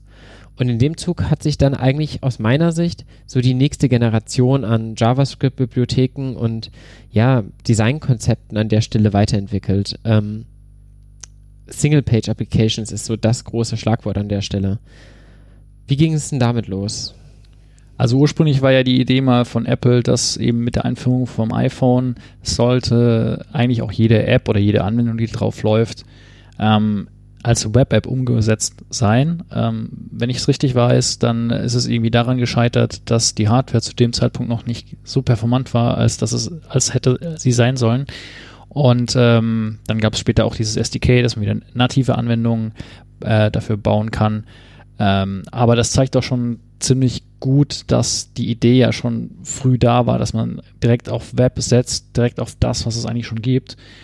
Und dann hat sich das Ganze eben so entwickelt, dass äh, 2009 eben äh, auch quasi das erste Google Framework oder das erste Single-Page Google Framework rauskam, Angular. Ich glaube, in der JavaScript-Community gibt es niemanden, der das nicht kennt. Das ist so der Urvater der Single-Page-Application. Ähm, Tatsächlich dachte ich immer irgendwie Backbone wäre sogar noch früher gewesen. War Backbone wirklich früher? Nee, wohl, also bei der Recherche habe ich jetzt auch festgestellt, war es nicht. Aber irgendwie ist mir Backbone erst mal weggelaufen. Ich weiß nicht, was war das erste Single-Page-Application, ja, gut, die dir weglief? Also mir persönlich. Was so Framework dazu? Angular. Angular. persönlich Angular. Aber das liegt halt immer daran, ähm, wo auf der Welt man wohnt, je nachdem, oder beziehungsweise wie man da eben Kontakt mitkriegt, weil am Anfang sind natürlich beide nicht so populär, wie sie es heute sind. Und ja, da, das kann schon gut sein. Ich meine, die liegen ja auch nur ein Jahr auseinander, also ist ja jetzt nicht so, so extrem. Ähm, ja, aber das war eben auch ähm, das Framework, das eben dann auch dieses MVC-Pattern versucht hat, direkt im Browser umzusetzen als Single-Page-Application. Gut, dann lass uns mal ein bisschen drauf eingehen. Was ist denn das Besondere an einer Single-Page-Application? Wie unterscheidet sich die von diesen Webseiten, die ich da vorgebaut habe, mit Unterstützung von jQuery und mit Unterstützung von guten Building-Tools und so weiter? Was ist da jetzt neu? Also wenn ich mir mal das eben ganz klassisch mit so einer vorgerenderten Seite oder mit, sagen wir mal, mit einer ganz statischen Seite vergleiche von vor Ende der 90er, dann ähm, kommt da halt quasi bei jedem Klick auf einen Link eine neue Seite zurück und es wird quasi alles direkt auf dem Server gehostet. Wenn man eine Stufe weitergeht und wir, wie wir vorhin besprochen hatten bei jQuery, dass man eben entsprechend nur Teile der Seite nachlädt, dann ähm, werden quasi nur einzelne Teile neu gerendert, aber der Server hat immer noch einen Anteil daran, äh, bestimmte View-Anteile zu, vorzurendern und die werden dann quasi nur dynamisch auf Client-Seite ersetzt. Wenn man das Ganze noch ein Stückchen weiter treibt, dann kommt man eben an diese Single-Page-Application ran, wo wirklich der ganze Anwendungscode vom Bootstrapping, sage ich mal, vom ersten Seitenaufruf direkt im Browser lebt. Und der Browser kümmert sich dann ähm, drum, okay, der Benutzer hat jetzt auf diesen Button geklickt, also soll ich ihm jetzt das Menü anzeigen. Und dann wird entsprechend eben das Menü geöffnet und beim Klick auf so einen Link wird eben nicht die komplette Seite neu geladen, sondern eben entsprechend nur das, was der Benutzer möchte. Und dann wird halt äh, asynchron ein JavaScript-Call an den Server geschickt und eventuell ähm, dann das Ergebnis zurückgeliefert ähm, oder die Daten auch sogar lokal im Browser in der lokalen Datenbank gespeichert. Aber faktisch hat sich bei der Programmierung dann auch nicht mehr ganz so angefühlt, wo ich sonst mit ähm, jQuery sehr verschachtelte Ajax-Calls teilweise machen musste, war das mit Angular dann irgendwie deutlich flüssiger. Man hat halt einfach eine Abstraktionsebene nochmal mehr gehabt, wo man einfach definiert hat, okay, bitte gib mir folgende Daten und dann kam, ich weiß nicht, ob das von Anfang an dabei war, aber was bei Angular am Anfang ja total beeindruckend war, war ja Two-Way Data Binding. Ja, Two-Way Data Binding war, glaube ich, das Verkaufsargument, um Angular einzusetzen. Aber wirklich. Aber das war, war halt, naja gut, ich habe hier so ein, so ein NG-Model und dann setze ich das eben auf mein Inputfeld und egal, ob ich das im, im Framework ändere, ändert sich das Inputfeld oder ich ändere das Inputfeld und der andere Wert auf der anderen Seite, wo er eingesetzt wird, ändert sich. Das war natürlich schon super. Das heißt, an der Stelle ist es eigentlich einfach die Gleichschaltung von dem Model und dem View ähm, von dem wir vorher geredet haben. Also der View der Präsentationsschicht, der Model der Datenhaltungsschicht, die wurden an der Stelle dann quasi gleichzeitig benutzt. Also im Prinzip steckt dahinter eigentlich äh, keine große Magic, sondern ähm, einerseits natürlich, um die Eingabe von dem Textfeld abzufangen, wird ein Event-Listener äh, quasi an das entsprechende Feld drangehängt und andererseits äh, der Wert eben von oben in das Feld reingesetzt, wenn er sich eben im Framework ändert. Also das hat heißt, sich an der Stelle halt eben angefühlt wie Magic. Es hat sich angefühlt wie Magic, weil das war eben direkt in dem Framework verankert und das war eben an der Stelle nur ein kleiner Codeschnipsel an dem Property von, von dem Inputfeld und äh, ich habe dann auf beiden Seiten äh, davon profitiert. Ich habe halt nichts machen müssen. Das hat ja einfach das Framework für mich weggekapselt. Das ist natürlich schon sehr angenehm. Was hat denn Angular sonst noch gut gemacht, außer dieser Two-Way Data Binding Magic aus deiner Sicht? Äh, Angular hat gut gemacht, ähm, dass es starre Vorgaben macht, beziehungsweise andererseits auch wieder nicht so starre Vorgaben. Ähm, ja, es war super einfach, einzelne Seiten oder einzelne Views zu bauen. Ähm, man konnte mit Direktiven halt eben auch bestimmte einzelne Module wegkapseln, indem man zum Beispiel sagt, okay, ich baue mir jetzt hier eine Liste von, ähm, von Benutzern und äh, jede Zeile von der Benutzerliste ist dann eben eine eigene Direktive. Also eine Direktive wäre dann in dem Fall ein eigenes ähm, HTML-Element, sage ich jetzt mal. Und ähm, dann kümmert sich wiederum diese eine Direktive tatsächlich nur darum, einen einzigen Benutzer anzuzeigen. Und über eine Schleife kann ich dann einfach sagen, ich möchte jetzt einfach diese Direktive einbauen, wie zum Beispiel User, User Row. Ähm, und dann kümmert sich Angular nur darum, das Ganze eben über die Schleife abzubilden und die Direktive selber macht dann die eigentliche Logik für einen Benutzer und ich brauche mich nicht weiter darum zu kümmern. Das heißt, an diesem Stelle kommt auch wieder so modulare Softwareentwicklung rein. Ich bündel halt eine gewisse Logik, eine gewisse Komplexität wie zum Beispiel ein User, der dann auch die Option hat, zeigt mir das Profilbild an, schicke ihm eine Nachricht oder ähnliches in einer Direktive und die kann ich dann einfach reproduzierbar mehr, mehrfach benutzen und damit alle untereinander in eine Liste hängen. Genau, quasi, quasi wie so eine Klasse. Also ich, ich definiere quasi eine Klasse, die irgendwas tun soll, aber eben nur diese eine Aufgabe und dann habe ich wiederum dieses Divide and Conquer Prinzip wir haben jetzt gesagt, Angular war so der Anfang von den Single-Page-Applications, aber es war jetzt nicht bei Weitem nicht das letzte Framework, was da in diese Richtung ging und in, entsprungen ist. Da gibt es eine ganze Liste von Frameworks. Wie kann man die am besten miteinander vergleichen? Also um mal so ein paar Namen zu nennen, Backbone, Knockout, Ember, React, ähm, was, wie hängen die zusammen, wo unterscheiden die sich? Warum braucht man so viele? Warum man so viele braucht, kann ich nicht sagen. Aber ähm, es gab natürlich ähm, irgendein Need, äh, den die versucht haben, ähm, da an der Stelle äh, zu fassen. Und ähm, ich hatte eigentlich an sich nur kon großen Kontakt mit Angular. Backbone Knockout hatte ich nie wirklich. Ember mal ganz kurz. Ähm, von daher, also ich würde die schon, so wie ich das verstehe, alle in eine Schublade oder eine Ecke packen. Die haben alle versucht, dieses Model View, entweder Model View Controller, Model View Presenter und manche schreiben auch Model View Whatever ähm, umzusetzen. Äh, die haben alle quasi die, das gleiche Ziel. Also die wollen alle eine Single-Page-Application bauen können, die haben meistens eine eigene Templating-Engine und ähm, ja, also ich kann jetzt über Backbone und Knockout und Ember an der Stelle jetzt nicht so viel erzählen, weil ich glaube, ich würde mehr Falsches erzählen, als, als ich über Angular sagen könnte. Ja, das ist fair, aber was ich damals so ein bisschen mitbekommen habe von denen, war ja so, sie unterscheiden sich halt eben, wie du sagst, alle so ein bisschen in dem Konzept von wie implementieren wir unseren Controller? Also ähm, sie waren sich irgendwie alle darüber einig, dass man irgendwie eine Präsentationsschicht braucht und diese Datenhaltung machen muss. Und dann hatten sie unterschiedliche Arten ähm, im Hintergrund die Logik auszuführen. Faktisch fühlt sich das für mich in der Retrospektive aber auch so ein bisschen verlieren im Detail an. Ähm, die Unterschiede kann man natürlich nachlesen, aber waren für mich jetzt an der Stelle nicht so weltbewegend. Siehst du das anders als Webentwickler? Nee, also ich das würde ich so unterschreiben. Also klar, es gibt bestimmt ein ähm, paar Toolings, die das ein oder andere Framework ein bisschen besser kann. Ember ist, glaube ich, ziemlich bekannt für, das, für die Generatoren. Ähm, ja, und die Templating Engines, die geben sich wahrscheinlich im aktuellen Stand nicht so viel. Ähm, ja, also im Prinzip kann man mit allen Frameworks das Gleiche erreichen. Ähm, und dann kommt es natürlich immer darauf an, welche Syntax man, mag man lieber, ähm, zu welcher Community tendiert man eher, ähm, wie gut sind die supported, ähm, wie groß ist die Reichweite. Also diese, also bei Ember weiß ich, die sind relativ, relativ stark noch im Einsatz, beziehungsweise das wird ja auch noch aktiv weiterentwickelt. Ähm, bei Backbone Knocker bin ich mir nicht sicher. Ich bin ja heute nicht mehr so aktiv in der Webentwicklung, aber man kriegt ja trotzdem noch so ein bisschen was mit. Und wenn ich jetzt mal so sagen müsste, wovon kriegt man noch am meisten mit, dann ist es wahrscheinlich React, ähm, Angular in welcher Version auch immer und Vue.js. Würdest du da zustimmen? Das stimmt. Ähm, da kann man dazu sagen, dass äh, Angular 2 oder beziehungsweise Angular aktuell 5 ähm, im Prinzip keine Weiterentwicklung von Angular 1 ist, sondern im Prinzip ein kompletter Neu, äh, eine komplette Neuentwicklung.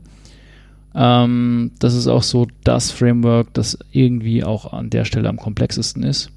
Ähm, React und Vue.js sind eigentlich nur die Vue-Libraries und nicht mehr ein komplettes Framework. Also da geht es dann wieder so ein Stückchen weg von diesem ganzen, ähm, ich als Framework kümmere mich um alles.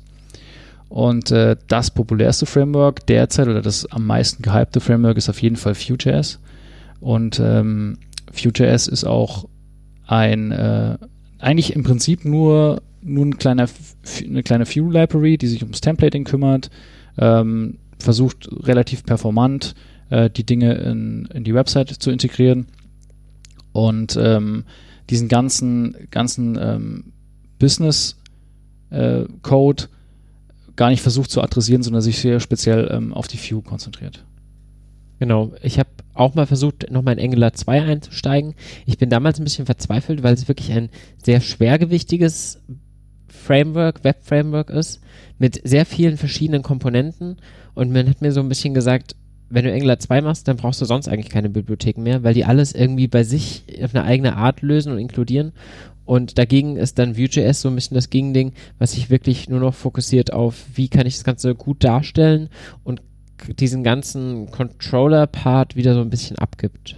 Das stimmt, das finde ich äh, an der Stelle auch interessant, dass gerade jetzt die leichtgewichtigen, sehr stark gehypten äh, Libraries sich nur noch auf die View konzentrieren und der eigentliche Code, den kann ich in, in irgendeiner Bibliothek schreiben, theoretisch, und kann die auch miteinander integrieren. Also ich kann jetzt auch äh, eine View-Komponente in Angular schreiben, müsste man sich im Detail natürlich genau angucken, aber das muss auf jeden Fall funktionieren.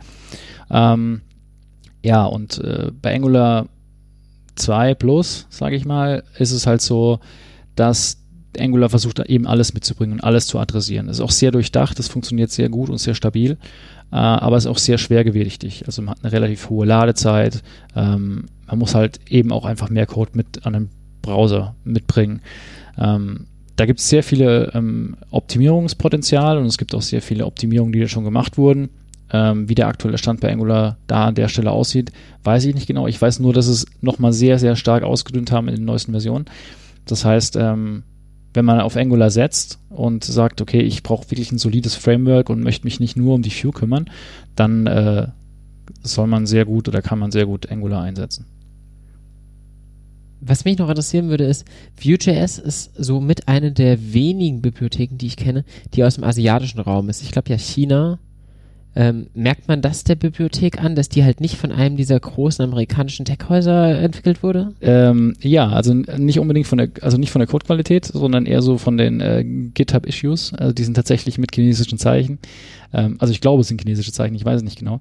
Ähm, und es ist schon witzig, wenn man dann so die Issues anguckt und wenn man die von anderen, äh, sag ich mal, ähm, amerikanischen Projekten kennt, dann sind die halt doch immer alle auf Englisch. Und äh, bei Vue.js sind die halt alle, oder nicht alle, aber ein Großteil davon eben mit chinesischen Zeichen. Und dann äh, sieht es auf den ersten Blick natürlich schon mal ein ähm, bisschen wild aus an der Stelle, weil man eben gar nichts lesen kann. Außer man kann halt Chinesisch. Ja, klar. Dann hast du mir noch eine Reihe anderer Frameworks genannt. Davon habe ich eines schon gehört, Polymer und dazu Stencil.js und Skate.js. Was hat es mit diesen Frameworks auf sich? Wie unterscheiden die sich von dem Rest? Also bei den dreien ist es tatsächlich so, dass die äh, auf Web Components basieren. Das heißt, die nehmen diesen neuen Webstandard auf und äh, definieren quasi für jede Komponente oder beziehungsweise die haben einen komponentenbasierten Ansatz. Das heißt, alles, was ich damit baue, baue ich als Komponente und ich kann die Komponenten auch verschachteln. Und Komponenten heißt jetzt an der Stelle, ich kann mir quasi eigene Tags definieren. Und das ist eben anders wie die Direktiven, von denen wir es vorhin hatten bei Angular. Bei Angular ist es tatsächlich so, dass der Browser das nicht als eigenes Element erkennt, weil es eben diese API nicht anspricht, sondern ähm, da wird einfach nur ein Elementname genommen, das darf man, das ist valide in HTML und dann interpretiert der Browser das eben nur als Block-Element und das ist eigentlich genau der gleiche Effekt, wie wenn ich einfach ein einfaches Div-Tag benutzen würde, bloß dass ich jetzt als Entwickler dem Ding einen Namen gegeben habe. Und äh, bei Polymer, Stencil und Skate ist es so, ich definiere meine eigene Komponente die wird im Browser als Custom-Element definiert und kann, da kann ich darauf tatsächlich eigene Properties, also die Attribute, die man in, in Markup reinschreibt, selber definieren. Und dann kann ich damit äh, eben meine, meine, meinen Code direkt an das Element ranheften.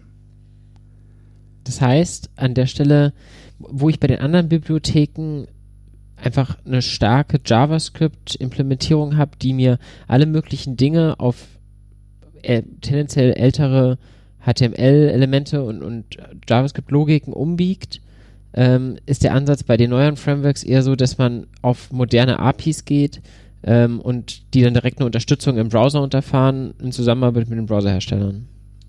Genau, also der, die Web Component Spezifikation wird seit 2011 hauptsächlich von Google vorangetrieben äh, und hat sich seither eigentlich, äh, ja, oder ist jetzt an einem, an einem Stand, äh, bei, an, bei, an denen sie in sehr vielen Browsern schon äh, komplett umgesetzt ist. Das sind eben dann vier Standards, einmal dieser Shadow DOM, Templates, die man definieren kann, Custom Elements, um eben so ein eigenes Tag zu definieren.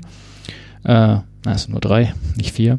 Okay, auf die drei Elemente müsstest du dann für mich nochmal ein bisschen näher eingehen. Also wir haben jetzt erwähnt Templates, Custom Elements und Shadow DOM. Ich glaube, das ist doch die richtige Reihenfolge. Genau, also Reihenfolge gibt es an der Stelle eigentlich nicht. Ähm, wo es vielleicht Sinn macht anzufangen, werden Custom Elements. Okay. Also ich hatte ja vorhin bei Angular ähm, erwähnt, ähm, dass es da die Direktiven gibt und im Prinzip ähm, vergibt man da ja auch für eine Komponente oder einen Teil von, von der Webseite einen Namen. Also angenommen, ich würde jetzt einen Datepicker bauen wollen, ähm, dann wäre es ja eigentlich ganz schön, wenn ich so ein Datepicker-Element hätte, wie ein Videotag zum Beispiel. Ähm, und jetzt kann ich einfach hingehen und sagen, okay, ich baue jetzt sowieso meine Anwendung und so ein Datepicker ist ja ein bisschen komplexer als einfach nur ein bisschen CSS dran klatschen und dann sieht es einfach gut aus. Da steckt ja noch ein bisschen Funktion dran. Ich möchte ein Datum auswählen, vielleicht eine Datumsrange. Ähm, ich habe einen Kalender, den ich anzeigen will mit Monatstagen. Also da steckt schon ziemlich viel drin. Ähm, ja, und jetzt kann ich mit der neuen Browser API, also mit diesen Web Components Standards, kann ich hingehen und sagen, ähm, ja, ich möchte mir jetzt so einen Datepicker registrieren am Browser. Dazu gibt es dann ähm, eine, eine Browser-API, eine neue, in dem ich dann ein neues Element registrieren kann. Und da kann ich einfach sagen, okay, registriere mir jetzt das Element, my-datepicker zum Beispiel. Und als, als erstes Argument kommt eben der Name da rein und als zweites Argument gebe ich dem quasi eine Klasse, eine JavaScript-Klasse mit rein, wo dann quasi mein, mein implementierter Code drin steht. Und für die einzelnen Komponenten gibt es an der Stelle auch so ein paar Lifecycle-Hooks. Und dann weiß der Browser, okay, immer dann, wenn ich dieses My Datepicker im Markup irgendwo finde, dann meint der Entwickler, dass es diese Implementierung sein muss. Und dann führt er an der Stelle diese Implementierung aus. Das heißt, an der Stelle wird das, was man vorher mit einer Direktive für sich definiert hat, so einen modularen Block, ähm, wird so ein bisschen ausgelagert und wird jetzt quasi nicht mehr von meinem Framework ausgeführt, sondern vom Browser. Und der kann mir das über einfach einen Standard holen. Genau, also das ist nicht mehr so, wie es bei Angular passiert, dass jetzt Angular quasi die ganze Magic macht. An der Stelle würde Angular einfach hingehen, dieses Tag selber suchen, aktiv mit einem Selektor, dann entsprechend den Content ersetzen und dann halt die Magic machen, die Angular macht. Bei den Web Components ist es so, dass es tatsächlich der Browser macht. Also da macht jetzt keine Library mehr irgendwas, sondern da sagt wirklich der Browser, okay, ich habe hier diese Klasse, die Implementierung, die kenne ich. Ich kenne diesen Tag-Namen, ich habe den entdeckt und jetzt muss ich das Ganze halt entsprechend auch anwenden. Macht es das vor allem performanter oder was ist der Vorteil dadurch? Ähm, es macht es natürlich auch performanter, weil dann auch das Ganze nicht mehr auf der JavaScript-Ebene, also eine Ebene drüber passiert, sondern direkt nativ im Browser. Und ich kann damit vielleicht auch andere Sachen ansprechen. Also ich könnte dann vielleicht auch ähm, bei einem Videotag ähm, zum Beispiel auf die Lautstärkentasten reagieren oder sowas vielleicht. Genau, also in, in dem Fall von dem Datepicker könntest du jetzt halt quasi auch sagen, okay, ich baue mir jetzt ähm, eben meine eigene Funktion in diesen Datepicker rein. Und derjenige, der diesen Datepicker verwendet in der Anwendung, man muss es immer so sehen, es gibt dann einer, der diese Komponenten baut, es kann auch die gleiche Person sein, aber es gibt einen, der die baut und einer, der dieses Ding verwendet. Und ähm, der, wo es verwendet, hat es natürlich sehr einfach, weil er kann einfach sagen, okay, ich habe hier irgendwie die API mit ähm, Try Properties, zum Beispiel aktuelles, aktuelles Datum, ähm, das ich anzeigen möchte, wo der Datepicker starten soll, wenn ich auf dieses Datepicker-Symbol klicke, ähm, und, oder selektierte Range, ähm, oder irgendwelche Urlaubstage, die ich ausblenden möchte. Und das ist halt dann die API, mit dem der Entwickler von der Anwendung spricht. Und auf welcher Ebene wird die, ähm, auf welcher Ebene wird dieses Custom Element definiert? Ist es dann im ganzen Web verfügbar? Ja, sicherlich nicht. Ich muss es ja dann auch irgendwie importieren wie eine Library. Also die, die, die API an sich, um so ein Element zu registrieren, die stellt dein Browser zur Verfügung.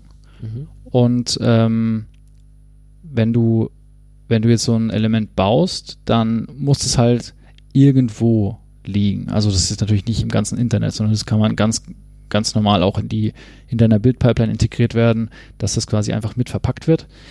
Und dann liegt da drin eben diese Definition. Wichtig ist halt nur, dass wenn der Browser deine Seite öffnet, egal ob das eine einfache Seite ist oder irgendwie eine Single-Page-Application, dass irgendwo halt diese API angesprochen wird, äh, Register Element, und dass dann da quasi ähm, der Name und die Implementierung von dem Element übergeben wird.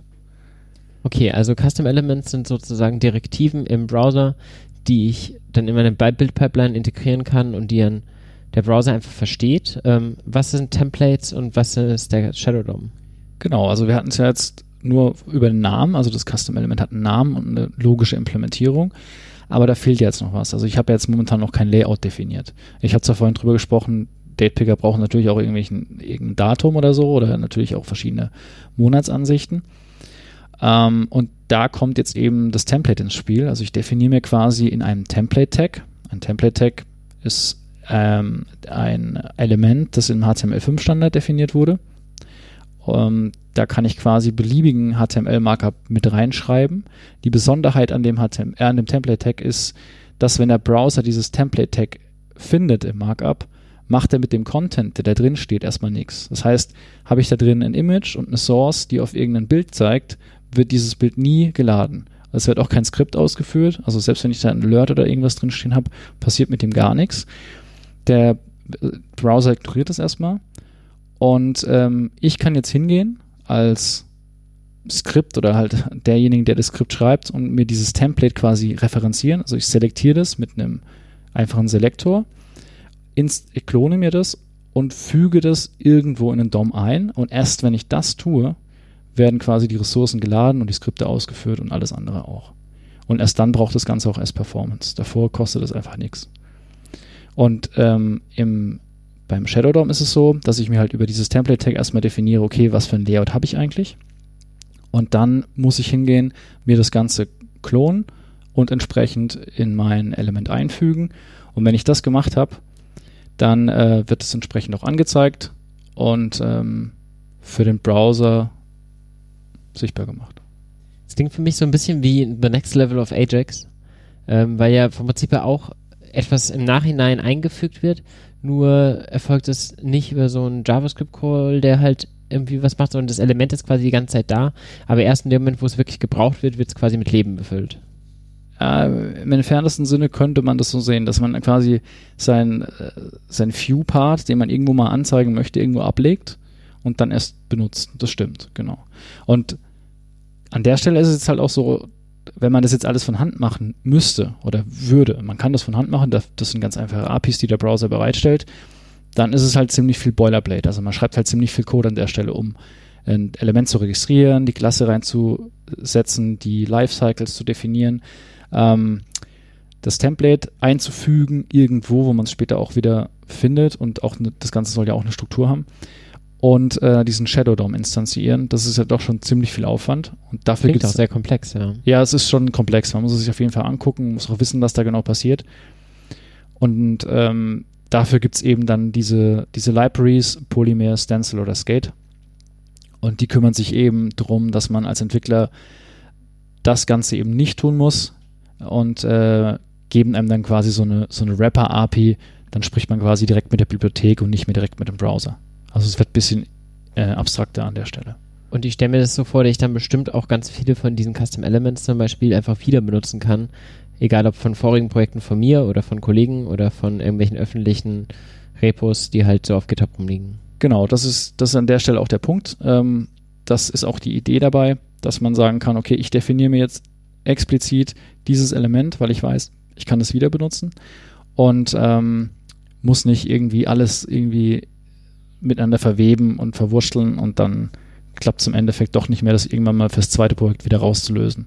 Sondern man sagt von vornherein, okay, ich habe hier diese API nach außen, derjenige, der Consumer, ähm, der mich verwendet, ähm, der kann diese API benutzen und mehr gibt es nicht.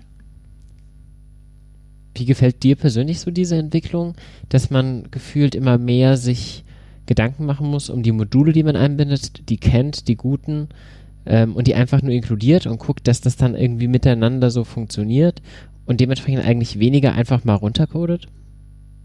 Also ich finde das sehr gut, weil man kriegt einen ganz anderen Blick auf, auf die Architektur von der eigentlichen Web-App. Also man, man macht sich mehr Gedanken um die Struktur also um die eigentliche Entwicklung. Weil entwickeln kann man es eigentlich relativ schnell, man kann es auch schnell runtercoden, aber die Schwierigkeit, finde ich, liegt immer darin, wie man das Ganze schneidet. Also wenn ich einzelne Komponenten habe, wo ich sage, okay, ähm, ich bin mir nicht ganz sicher, kann ich die miteinander verbinden? Muss ich die eher voneinander lösen?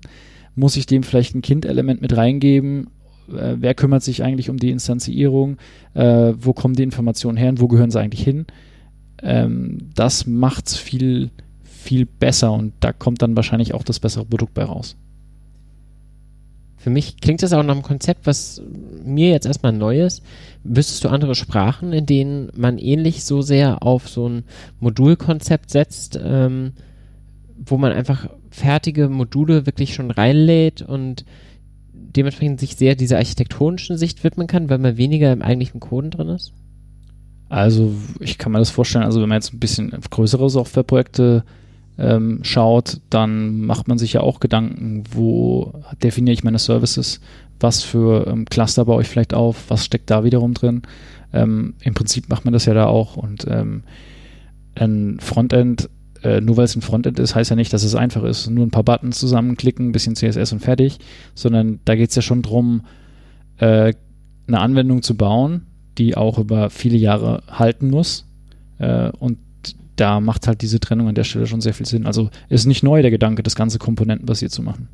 Es gibt auch die komponentenbasierte Softwareentwicklung, die ist auch irgendwo aus den 19 irgendwas Anfänge der, der Informatik und Softwareentwicklung.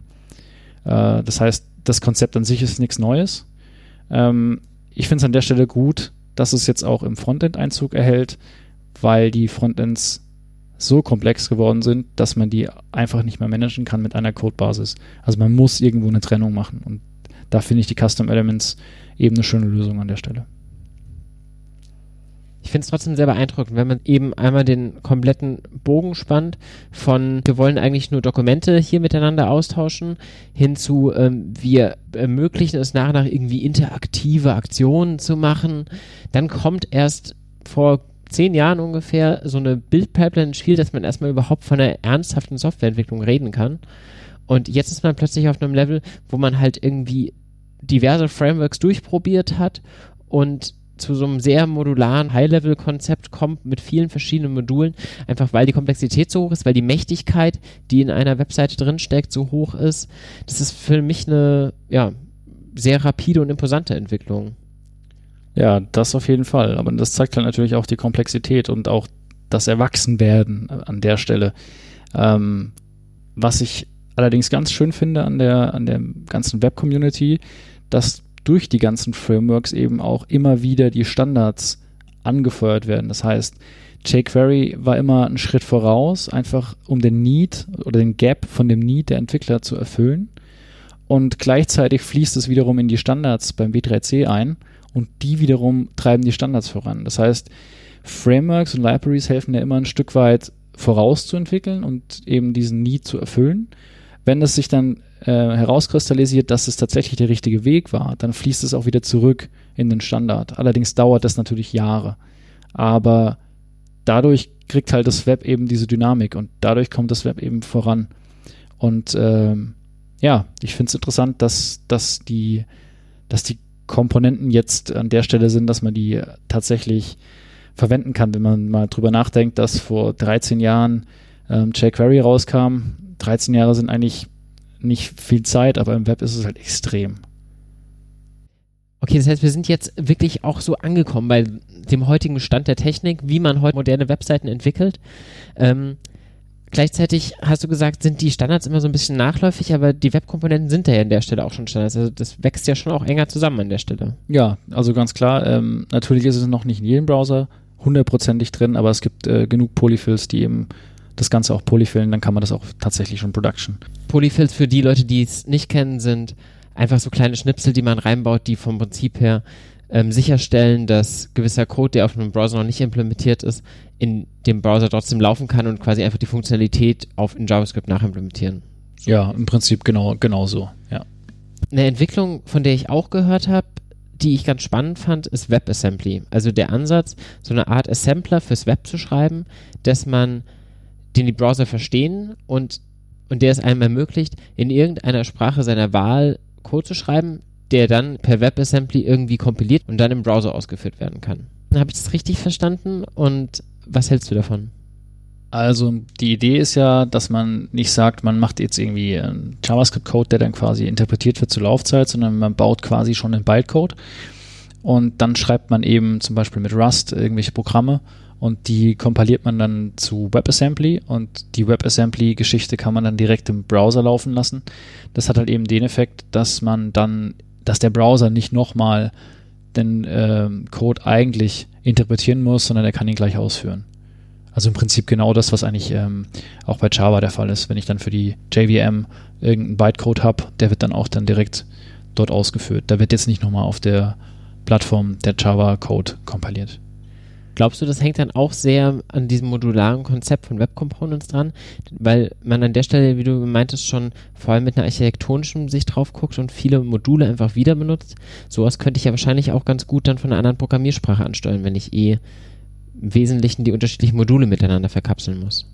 Das könnte man machen. Man muss allerdings ein bisschen aufpassen. WebAssembly kann nicht das, was jetzt ähm, JavaScript kann. Und mit JavaScript kann ich eben auf, auf die Seite zugreifen und bei WebAssembly bin ich da sehr eingeschränkt. Also ich kann, wo es definitiv Sinn macht, sind äh, speicherintensive und äh, CPU-lastige ähm, Codes.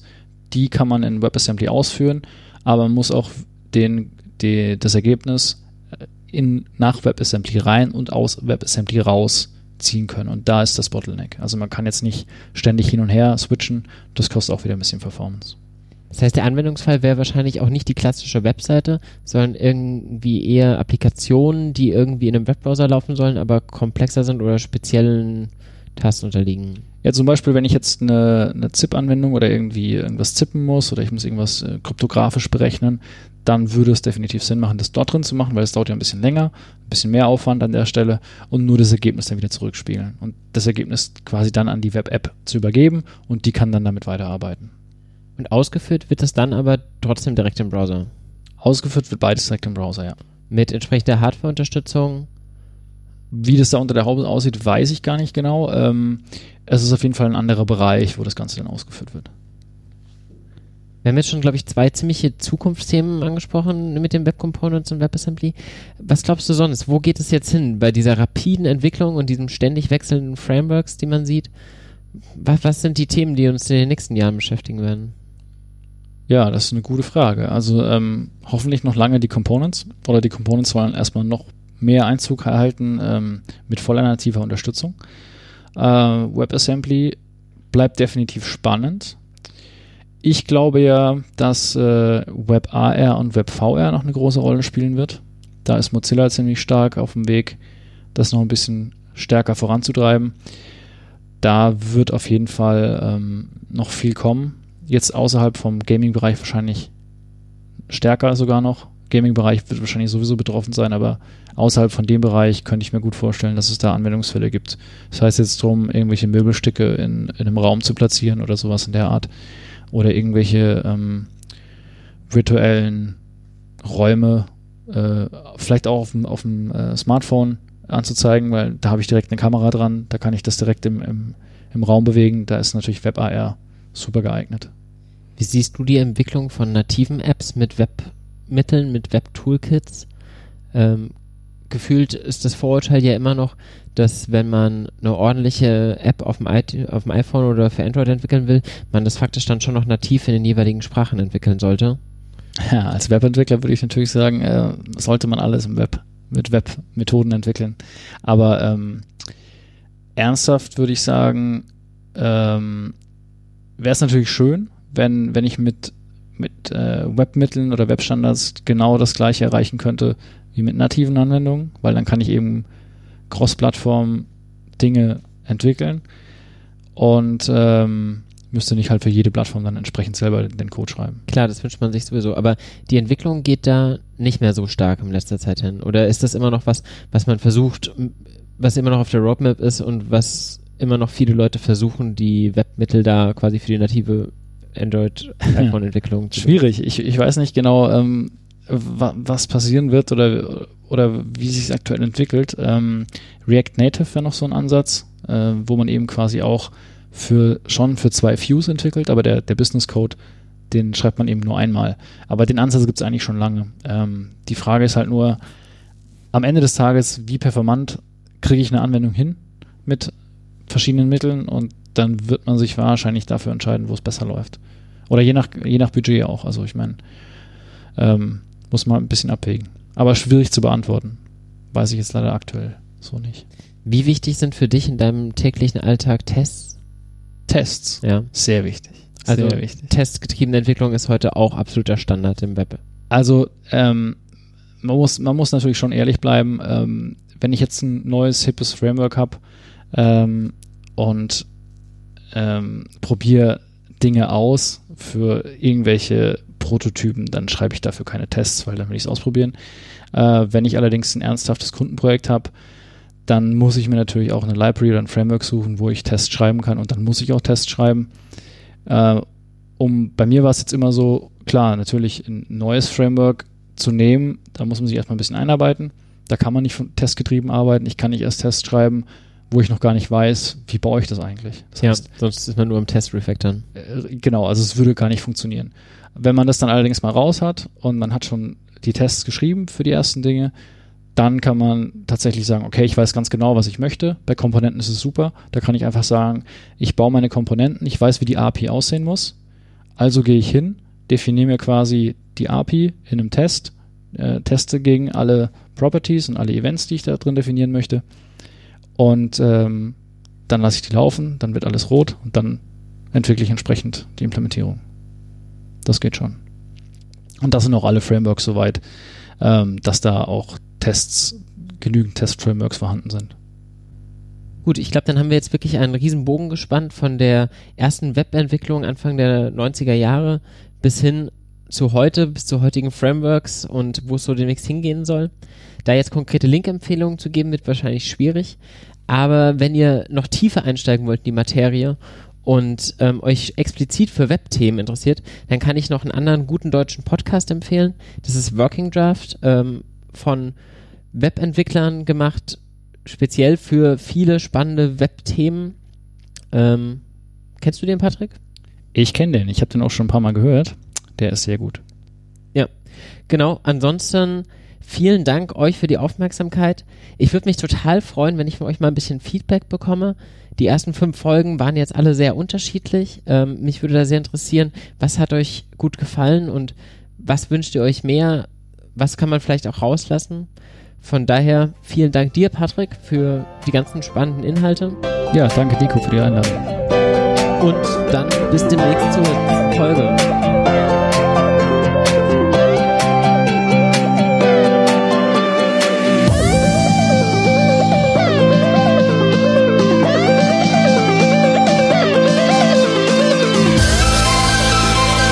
Der Innotech Cast.